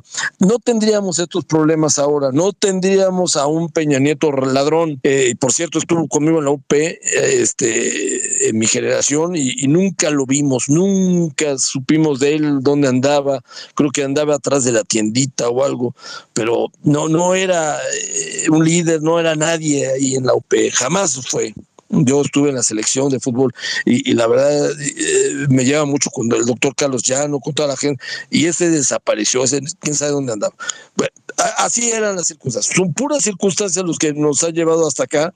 Y, créanme, hasta yo creo a veces en Dios y dice, igual nos puso este desgraciado para, para hacernos más santos, más fuertes, más unidos y, y crear un país todavía más fuerte, pero unidos, unidos, unidos. Dile al de frena otra vez, únete a la oposición, ya no vuelvas a hacer tus cosas por tu lado, no, no tomes el, el camino que Fox tomó de desunir, de, no, no, júntate todos y crea un país unido, lo más unido posible, que es lo que, que, busca la otra ideología, la desunión, la división para, para conquistar y, crear sus, su, su, poder y, que, prevalecer ahí. No, tenemos que unirnos todos y, no hay condición ninguna, nada, unirse, órale, todos juntos y, como dice la señorita, eh, crear un, no, sé tu nombre, yo amo a México, perdona, eh, es que llegué tarde, no conozco bien eh, pero este, ahorita me lo das. Rodrigo, que sea a tus órdenes. Pero, pero, pero crear esa unión, esa unión hace la fuerza, es lo único que nos puede dar la fuerza. Y la participación, como dice ella. Si no participamos, si no hacemos que los demás motivarlos a participar y crear eh, eh, todos juntos ese trabajo unido, no venceremos, no habrá una victoriosa, una victoria en esta batalla cultural. Punto. Así está la cosa. el gran problema es que no saben perfectamente cómo funciona la humanidad, el mundo desde que es mundo. Y es muy fácil controlar las masas. Entre más grande sea la, masa, es más fácil de manipular. Entre más simple sea el mensaje, es más fácil que más personas lo capten. ¿Por qué no mucha gente se involucra con la política? Porque la realidad es que la mayoría de la gente es gente productiva, es gente que tiene que trabajar y que por supuesto llega a su casa a esta hora ya para descansar o tiene sus propios broncas. Entonces hay que tratar de hacer que el mensaje y la necesidad sea agradable, porque igual, si únicamente le llega a las personas con las tragedias, de, pues, tengo broncas en mi trabajo, tengo broncas con mi casa, ya tengo broncas con el, con el presidente. La fregada, ¿no? Entonces, hay que tratar de que el mensaje sea agradable. Porque donde sí ha tenido mucho eco es en los jóvenes. Si a los jóvenes les llegas en buena onda, con planteamientos simples, que lo puedan contrastar ellos y comprobar ellos, que hasta se ríen y dicen, no, sí está cabrón con este güey. Pues sí, güey, pues yo ya te lo había dicho, pero bueno, hay que cambiar el lenguaje, hay que ser menos, menos parcos, menos, más, pues más de barrio. Tenemos que, de, barrio, estas personas saben perfectamente cómo manipular a las masas, porque han preparado todo el tiempo y saben que la masa es muy fácil. Ese lenguaje. Ahora yo no escucho nada, no sé si. Rodrigo estaba ahí a comentar algo, pero creo que apagó su micrófono. Sí, sí, el, mismo lenguaje simple del que hablas es el que utilizó Fox y López Obrador para estar ahí. Muy bien, exactamente. Y es lo que la gente dice también, o sea, a ver, ¿por qué lo, a ver, seamos honestos, yo soy de derecha, o sea, yo realmente yo no soy de la izquierda, yo no busco la, la, eh, vaya, los de la izquierda se preocupan por la desigualdad. Yo me preocupo por la libertad. yo, me preocupo por producir. Vaya, y entonces, porque a la, gente que es productiva le han metido en la cabeza que es vergonzoso decir que eres de derecha? A ver, güey, pues yo, no, a mí no me interesa si, si hay uno que es multimillonario, qué bueno. Es más, voy a ver cómo le hizo para estar allá. Voy a aprenderle. Es la, es la mentalidad que tienen en otros países, que por supuesto son los, son los países ricos. La izquierda siempre va por la envidia, por lo que no pudo conseguir. Y el ejemplo es muy simple. En cualquier grupo de la universidad, de cualquier carrera, si hay un grupo de 30, 40, únicamente el 10% va a tener éxito en esa profesión, los demás no. Y entonces el decir que hay desigualdad, oye, pues somos desiguales. Hay gente que es alta, hay gente que es gorda, hay gente que es tonta, o sea, somos desiguales, tenemos que aprender a vivir con la desigualdad. El problema no es la desigualdad, el problema es la falta de libertad y oportunidades. Y lamentablemente, si le llegan con el lenguaje simple, con conceptos fáciles, muy replicables, repito, ahorita por ejemplo, cuando vino Vox para la Carta de Madrid, para la firma, para México, salió un baboso por ahí de que es ultraderecha porque es el alma cantaleta que los de la izquierda en, en, España le han estado tirando a este partido político porque la, la, gente sí lo quiere y lo estigmatizaron y en México cualquier idiota sin investigar dijo, ah, no, es que son de la extrema derecha. No, no, no, esos son de los nazis. O sea, no, no inventes, por lo menos investiga, por lo menos lee. Pero bueno, vuelvo a lo mismo, tenemos que manejar un lenguaje simple, cordial con, la, con las personas, ponerles la manera, la, las, los conceptos y las ideas de, de tal manera que por mucho que se quieran negar a reconocer, pues tienen que van a terminar, aunque no te lo digan directamente, pero en, su interior les vas a sembrar esa semilla de la duda. Oye, pues sí cierto, güey, pues sí, me dijo esto hace un año y ahora esto es todo lo contrario, como lo de la gasolina. Yo lo que uso todo el tiempo, pues no, es que López Obrador y que esto va a ver, este cuate dijo que iba a bajar la gasolina. No, no, ¿cómo no? Y vuelvo a lo, mismo, tenemos el conocimiento de la humanidad en la palma de la mano. Ahí está el video, y luego lo dijo una vez, lo repitió toda la, toda la campaña. Y ahora te, ahora dice, no, yo nada más dije que iba a aumentar. ¿Qué güey? No, que no miente. No, bueno, no te lo voy a reconocer, pero por lo menos ya le sembraste esa duda. O sea, hay que, hay que aprovechar, que vuelvo al, al, al, inicio. Qué bueno que llegamos tarde a esta clase. Qué bueno que somos ya los últimos, porque podemos aprender de la experiencia de otros países o las circunstancias educativas países personas aprovechan de la mano y de mentir y engañar a, ver la última, la última la última idea que estás ah, describiendo es que no se te oye bien está eh, no sé si los demás estén escuchando. Se corta. Sí, es que para que no se corte. El audio. Sí desde hace pero se me hace mira ahí, ahí por ejemplo se ya los micrófonos y ya me oyen bien es que sí, yo les recomiendo que cada vez que hablen, cierren su micro. ¿Ya me oyen bien? Sí, hay que cerrarlo cada vez que se interviene y luego se cierra. Exacto. O sea, cada vez que hablen, cierren su micro para que no se vicie y la señal se interfiera. Pero vaya, en, vuelvo a lo mismo, o sea, esas personas son manipuladoras, son mentirosas, mienten, ¿sí? Van a mentir siempre. Todos los políticos son así. Los políticos, lamentablemente, eso de que es un noble oficio, sí, es el noble oficio de manipular a los demás para vivir a costa de los demás. Porque díganme, son contados los políticos que en su vida han sido productivos. Fox sí trabajó, pero ¿cuántos no han trabajado en toda su vida, incluyendo a este señor que se jactó toda la campaña de que no traía más de 100 pesos en la bolsa, lo cual significa que en su Pink Floyd vida ha pagado impuestos? Con el micrófono. Sí, eh, eh, es un cínico el presidente que tenemos. Digo, eh, ustedes vieron la promesa que hizo a, la gente de Tlava que en un año iban iban a, quedar las, la línea 12. O sea, todas las mentiras pero, pero hay políticos que dicen de 100, de 100 este, frases, 99 mentiras, y hay otros que te dicen de 100 frases, 30 eh, mentiras, 20 mentiras, o sea, lo, normal, digamos, este señor se este, sale completamente de la línea o de su de su capacidad de, de, verdad eh, o, de, forma de, transmitirse, a, comunicarse con el pueblo de, una forma sincera, honrada, se sale de todo eso porque, porque hay un hay alguien un asesor un cubano que le está diciendo te tienes que salir que tienes que tomar tienes que ser eh, maquiavélico todo el tiempo para poder lograr más bien esto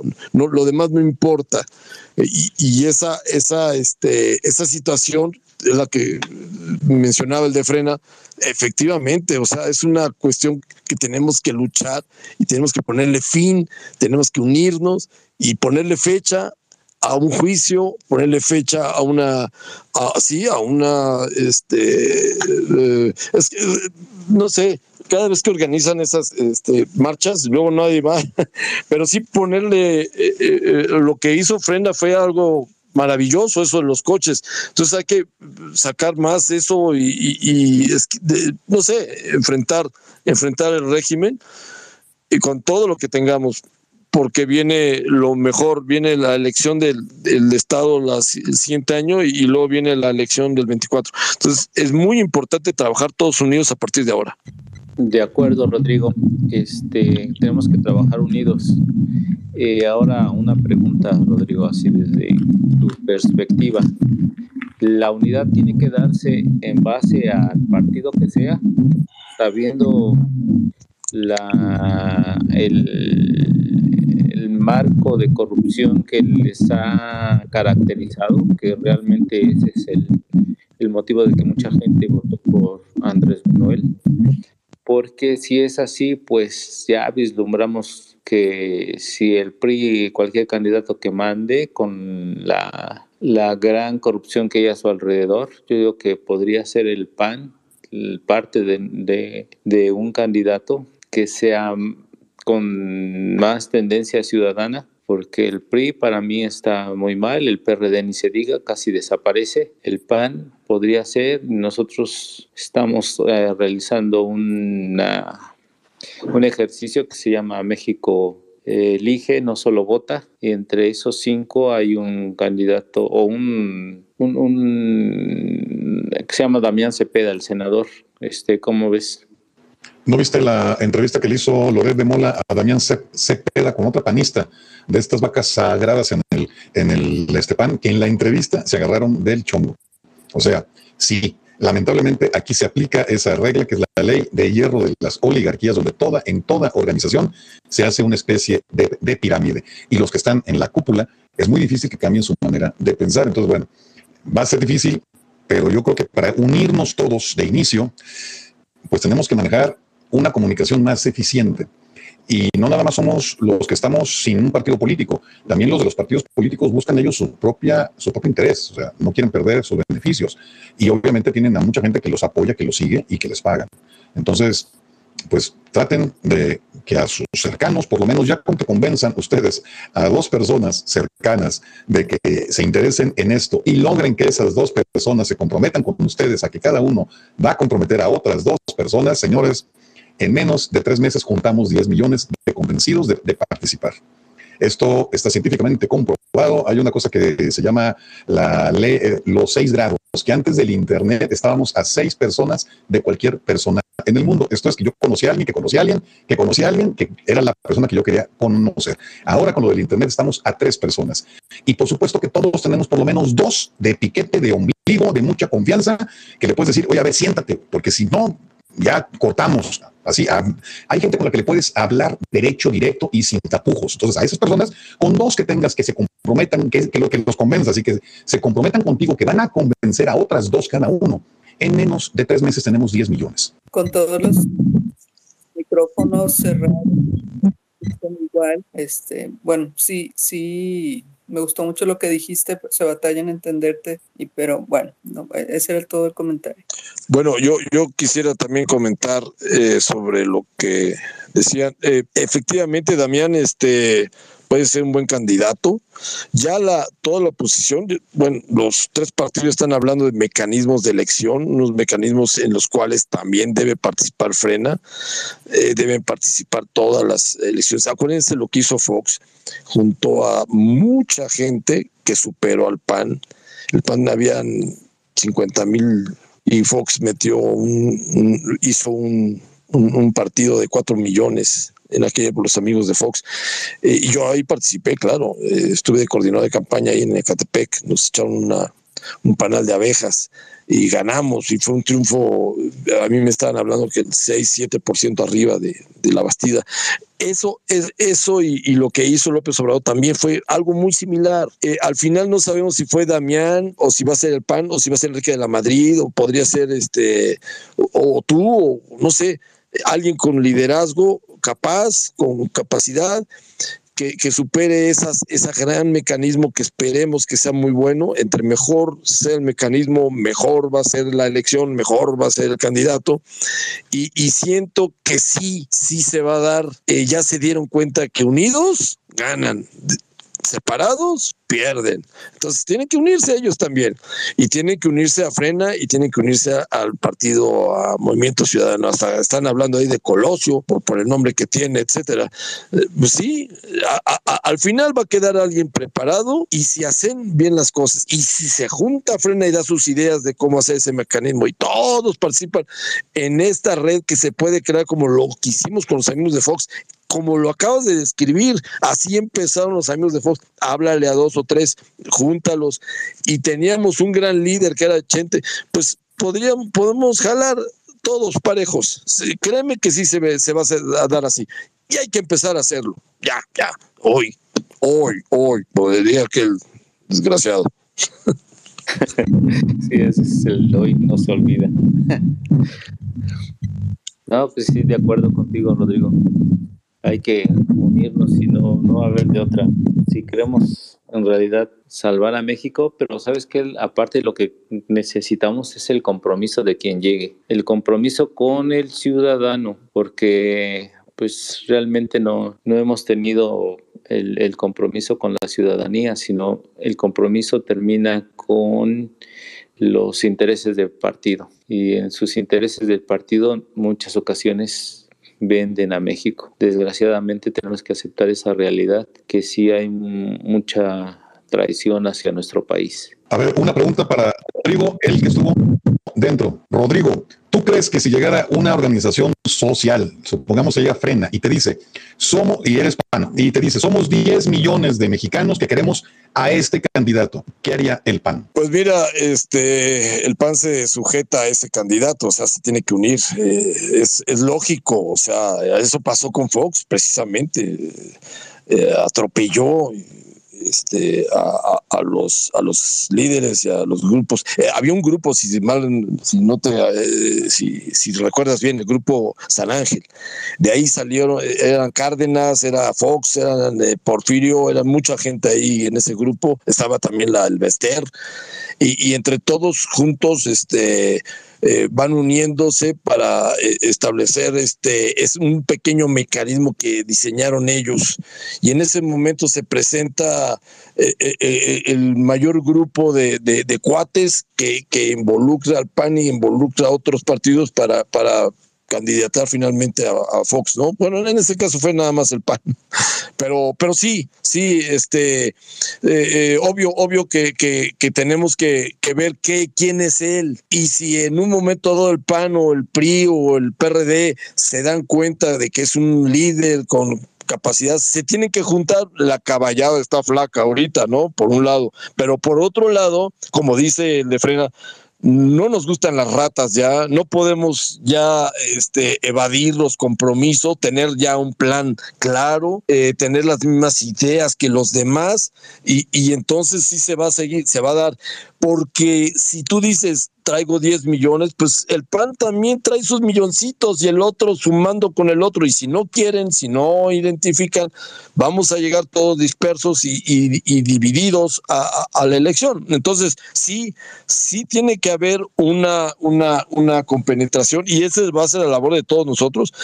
De, de, toda la oposición y, y, crear esos mecanismos sanos y, buenos para que si llega ese con sus 10 millones, pues sí, ya, lo hizo, tiene líder, tiene todo, tiene toda la capacidad, pues adelante, vamos con todos con él.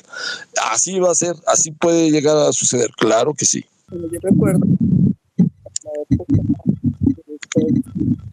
para las elecciones que ganó Fox. Estábamos hartos, hartos. Entonces pienso yo que tuvo muchísimo que ver, ¿verdad? Estábamos pues entusiasmados eh, a nivel nacional, ¿verdad? De que, de, pues de, querer un cambio, ¿verdad? Entonces también, pues había, digo, los medios, ¿verdad? Fox estaba en los medios, entonces lo apoyaban y todo, lo veíamos mucho y, y, y pues todos nos unimos, ¿verdad? como, como dices tú, Rodrigo, todos nos unimos y, y, lo dices muy bien, hay que unirnos todos, pero ahorita también estamos muy hartos de todos, o sea, porque, porque vemos el engaño, vemos que nos mienten.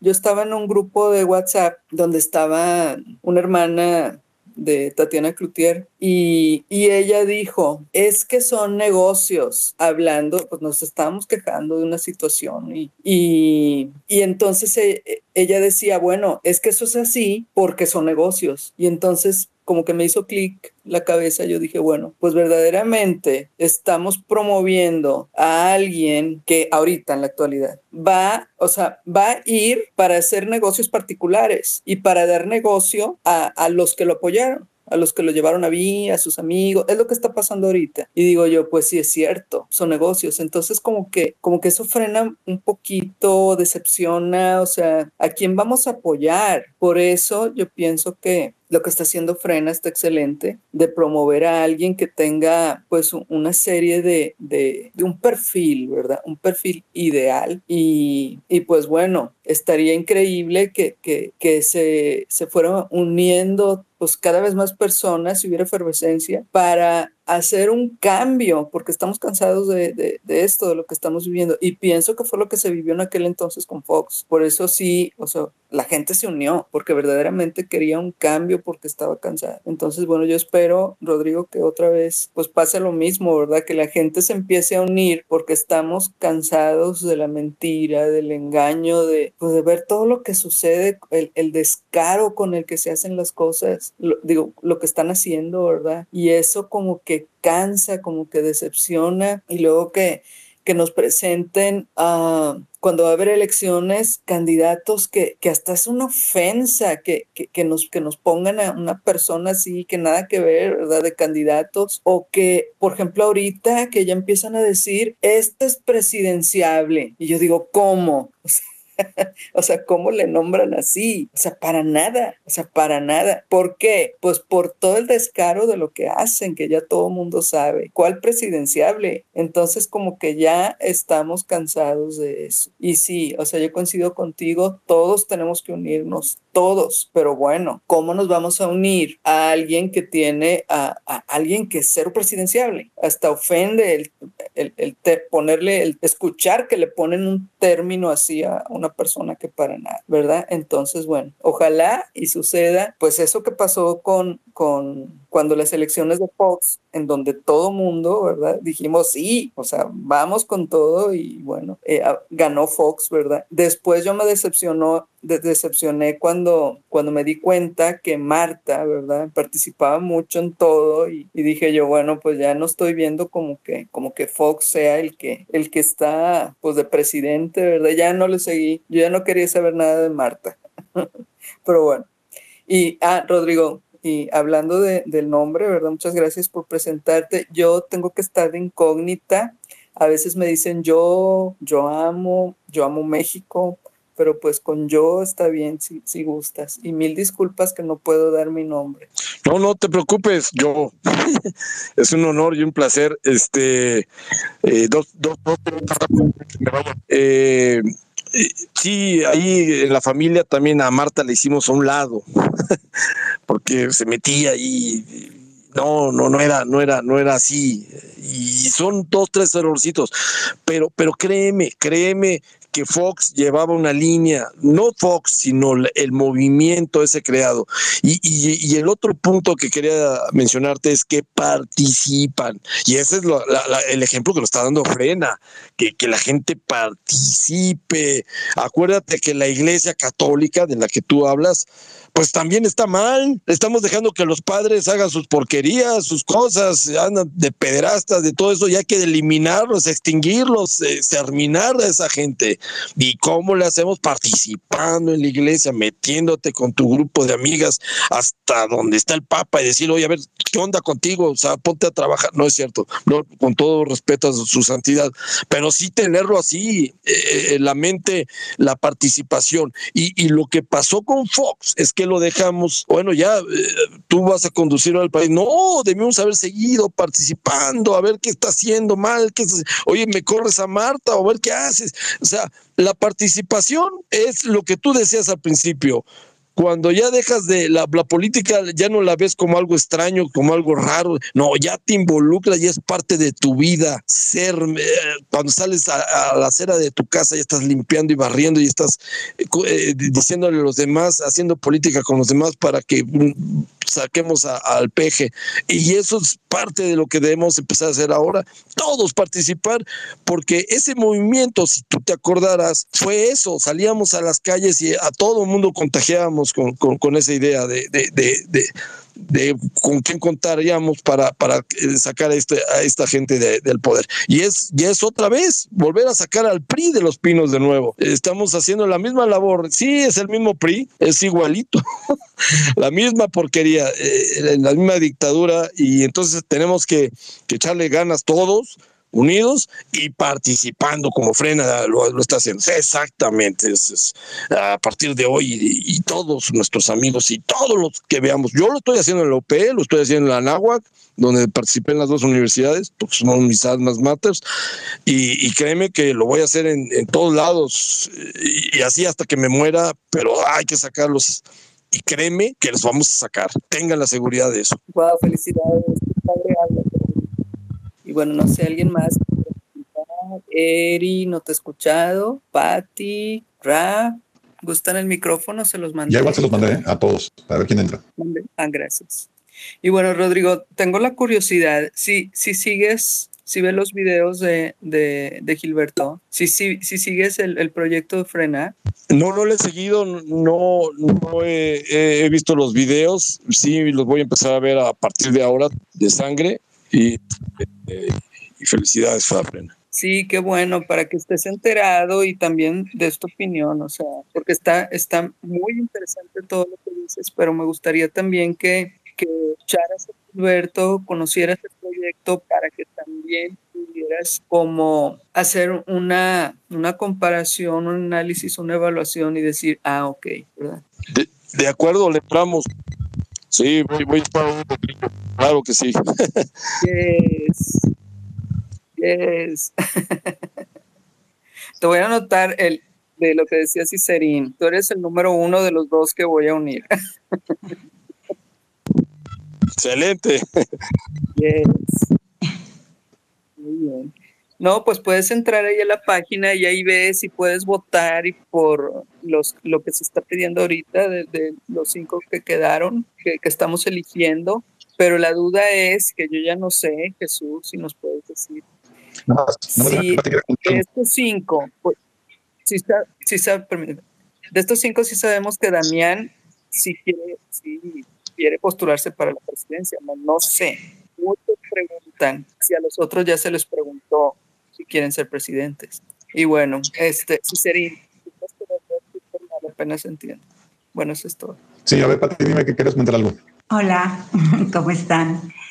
Pues yo llegué tarde, pero mm, todo lo que he escuchado ha estado, me ha mm, pues confirmado eh, qué bueno que vamos, vamos, que estamos haciendo mm, todo lo posible, ¿sí?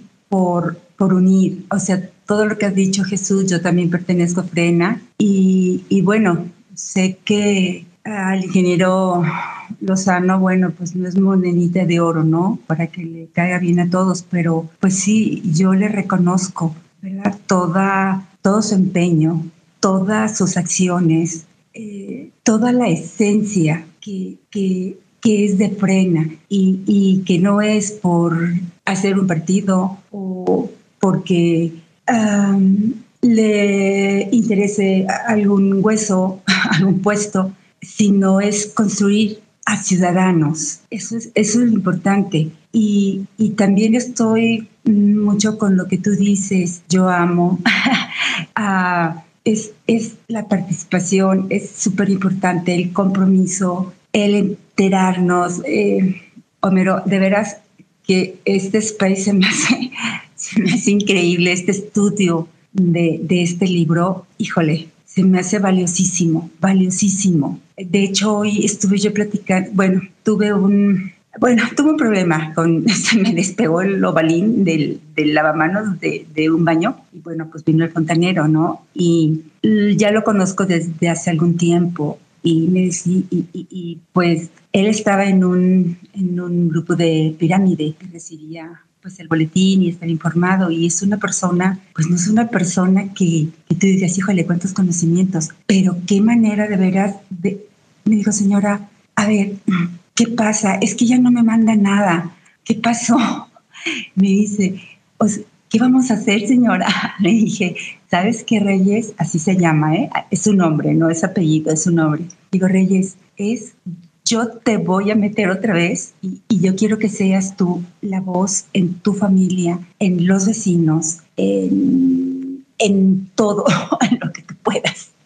Y me dijo, sí, sí, señora, sí, es que no sabe, dijo, de verdad, este viejo dice que de cada 10 mexicanos, ¿cómo dijo? ¿Cómo me dijo? Dice, de cada 10, 8, 8 están con él. Dijo, no es cierto, señora. Y dijo, le, prometo que no, dijo, en mi cuadra, o sea, todos, o sea, de 10, los 10 no estamos con él.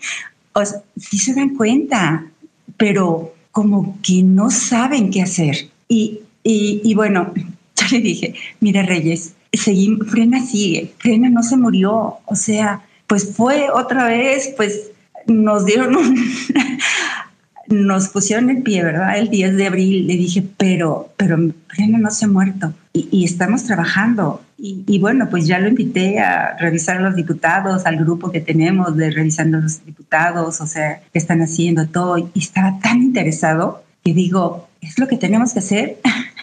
o sea, hablar, ir, contagiar, como tú dices, Homero, contagiar de la, de la mejor manera, ¿sí? De, en, la forma sencilla, sencilla. Entonces, sí.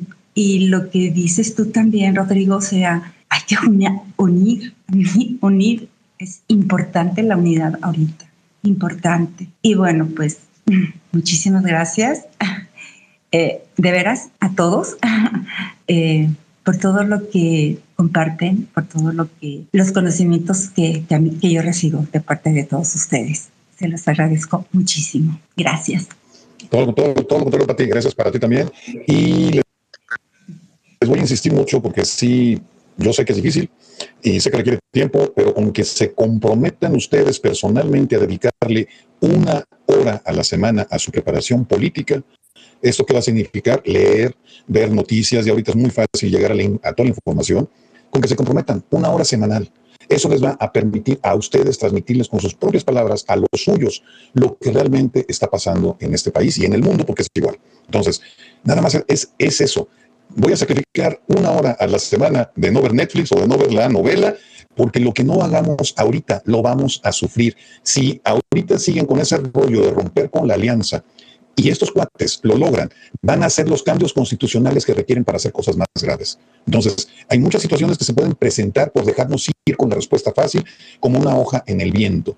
Por eso tenemos que estar informados. Y para estar informados tenemos que comprometernos de que por lo menos una hora a la semana le voy a dedicar a estudiar política. Todo lo que tenga que ver con la política, libros, programas, revistas, periódicos, todo lo que me pueda ser útil para tener los argumentos. Gracias. Adelante, Jesús. Sí, gracias, este, yo. Pues sí, ya la misma invitación que tenemos con Homero es, es precisamente dedicarle el tiempo y lo que hizo Patti con Reyes me parece extraordinario. Sí, Fren ha sido muy golpeado, el ingeniero Lozano. Eh, hubo muchísimos infiltrados en los grupos y yo conocí personalmente a uno del, del, grupo muy cercano que era supuestamente del, hasta de la Secretaría de la Defensa Nacional. Le decíamos mano negra, no puedo decir su nombre, pero esa era la clave, mano negra. Y él llegó a decir en el momento de que atacaron con todo a Frena que Gilberto se había vendido y ese rumor los infiltrados lo empezaron a, difundir y alguna gente eh, empezaron a salirse. Frena en su mejor momento, llegamos a tener 9 millones eh, de simpatizantes y realmente se estaba trabajando. Y eso espantó mucho a los partidos políticos. Tuvimos infiltrados, como les digo, de la Secretaría de Defensa Nacional y supuestamente estaban de nuestro lado.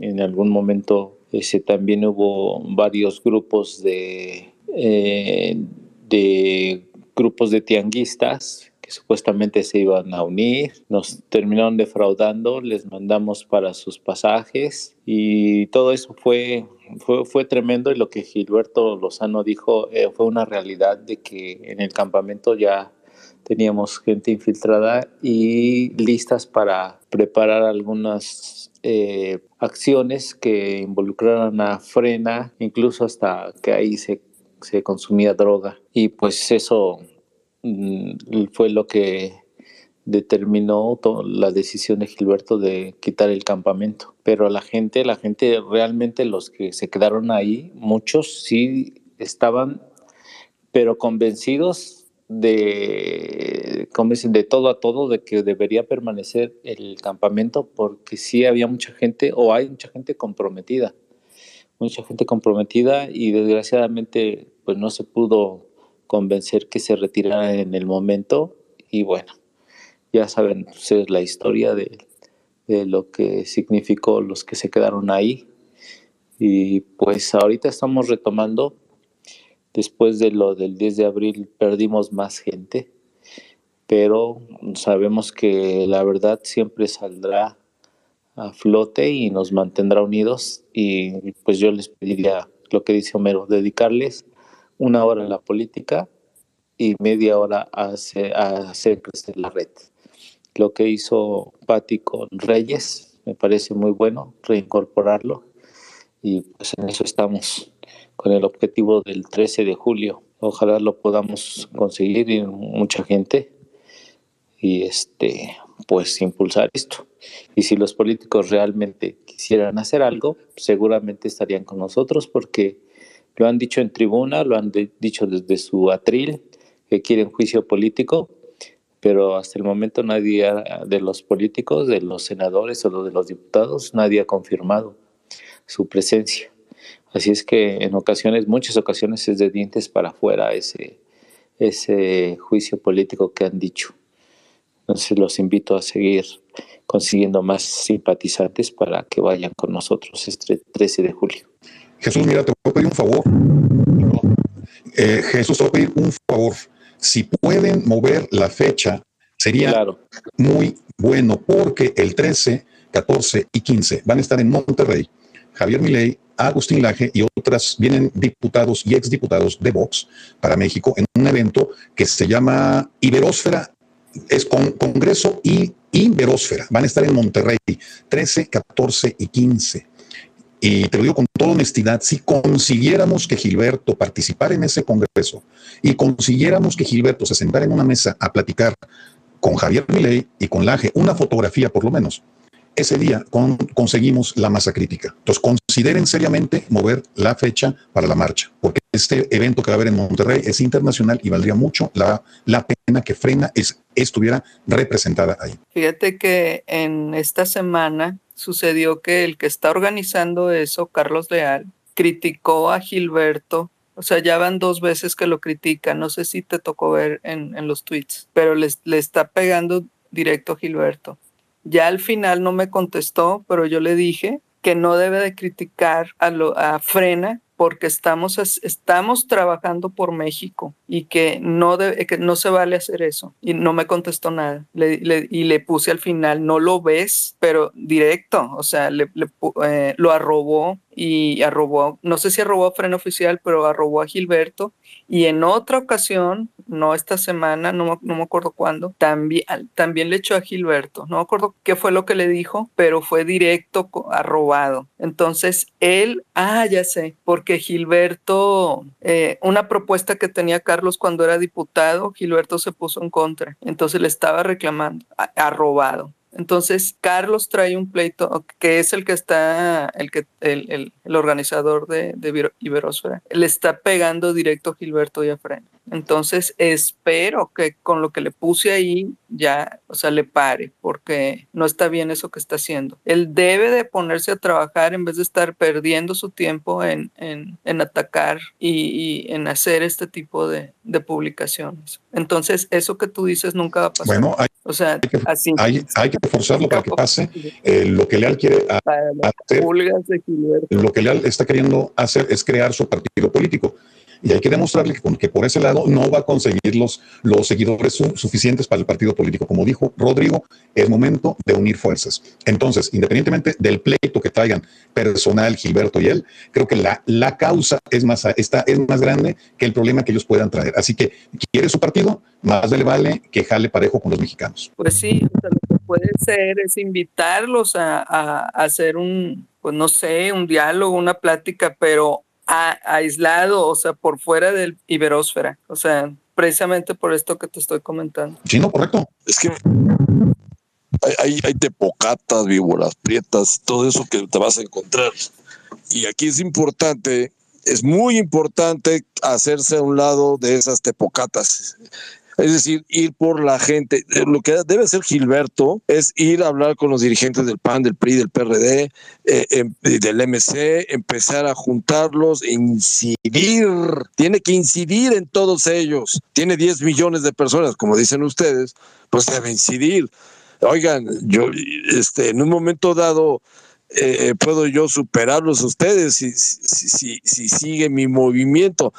Únanse, vamos a unirnos y vamos a trabajar juntos todos. Y al final creo que puede incidir también en crear ese mecanismo de elección para los candidatos. Y puede ser uno de, de, de frena, puede ser uno del PAN, no sé, pero va a salir el mejor, el mejor gracias a, a que incide de buena manera Gilberto, que trabaja unido, que empuja a los demás, y eso yo creo que debe ser la labor.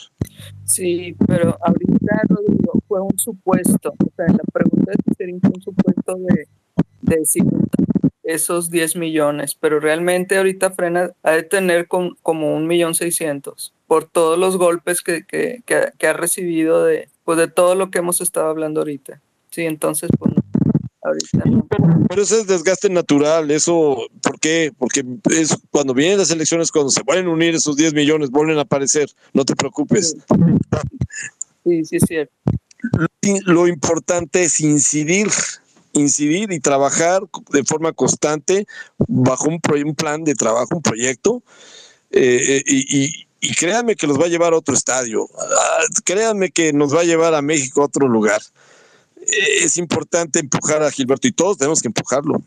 Eh, y eso lo acuérdate lo que decía Fox eh, también acordándome de eso. Y Carlos Alarraqui y toda la gente que estuvo ahí ayudando todos los publicistas. Bueno fue, fue algo, algo súper, ¿no? Si, si me detengo, empújenme, o cómo va, si, si, sigo, acompáñenme, y si me detengo, mátenme.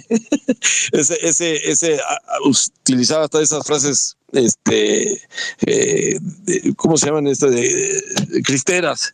Pero, pero, sí, eh, así debe ser, incidir, trabajar en, los demás, eh, captar gente, hacer proselitismo con lo, con lo que hace este cuate, que también es del, del, movimiento Renum Christi, este, eh, eh, el de Kimberly Clark, el, hijo. Este, bueno, es, este, ahí anda. Sí saben quién es, ¿no? Claudio. Sí, Claudio González. Yo lo conozco, ese desgraciado. Sí, o sea, el Cumbres y la Náhuac viene siendo eso, incides, incides y agrupas, agrupas, agrupas juntas y estás ahí. Y créanme, créanme que esos 10 millones van a regresar, van a aparecerse en un momento dado. Y hay, y tienen que, tienen que prepararles su aeropuerto para cuando lleguen. o sea, eh, eh, recibirlos a todos y tenerlos ya trabajo para cada quien. Es importantísimo empezar, como decía eh, el otro señor, este, eh, por ahí está el nombre, el que se, está trabando su voz. Eh, así es, échale ganas en ese aspecto. Sí, qué, increíble experiencia tuviste, Rodrigo, ¿verdad? Y Gilberto, sí, he hablado con, todos, pero todavía no se han llegado a poner de. Estaría increíble que se viviera esa experiencia que tú tuviste. Estaría increíble que la viviéramos y que sacáramos al país adelante. Y bueno, o sea, tú tuviste la experiencia y se pudo. Qué increíble que ganaron y que todo su esfuerzo, vaya, lo llevaron a lo máximo y sí le salió. Me encantaría que volviera a suceder, ¿verdad? Qué padrísimo sería. Y bueno, pues ojalá. Hay que hacerlo, hagámoslo. Sí, tienes la misma voz de Fox. Bueno, eh, él me copió. Ah, bueno, forma de ser se la copió mucho a mi padre porque andaba mucho con él. Este, andaban de copas y de. Pero, en fin, es, eh, lo, lo, que tiene Chente es, eh, es esa vivencia, como tú dices, y, no es que hagamos el mismo camino, no, este camino va a ser diferente, va a ser una cosa muy diferente a lo, a lo que sucedió en el 2000. Pero créeme que el convencimiento es que cambiamos el sistema, o sea, ya, ya hubo un cambio, sí existe el cambio, sí existió y simplemente no hay que regresar hay que volver a retomar hacia donde íbamos, hacia el desarrollo, y eso es lo que hay que volver a hacer.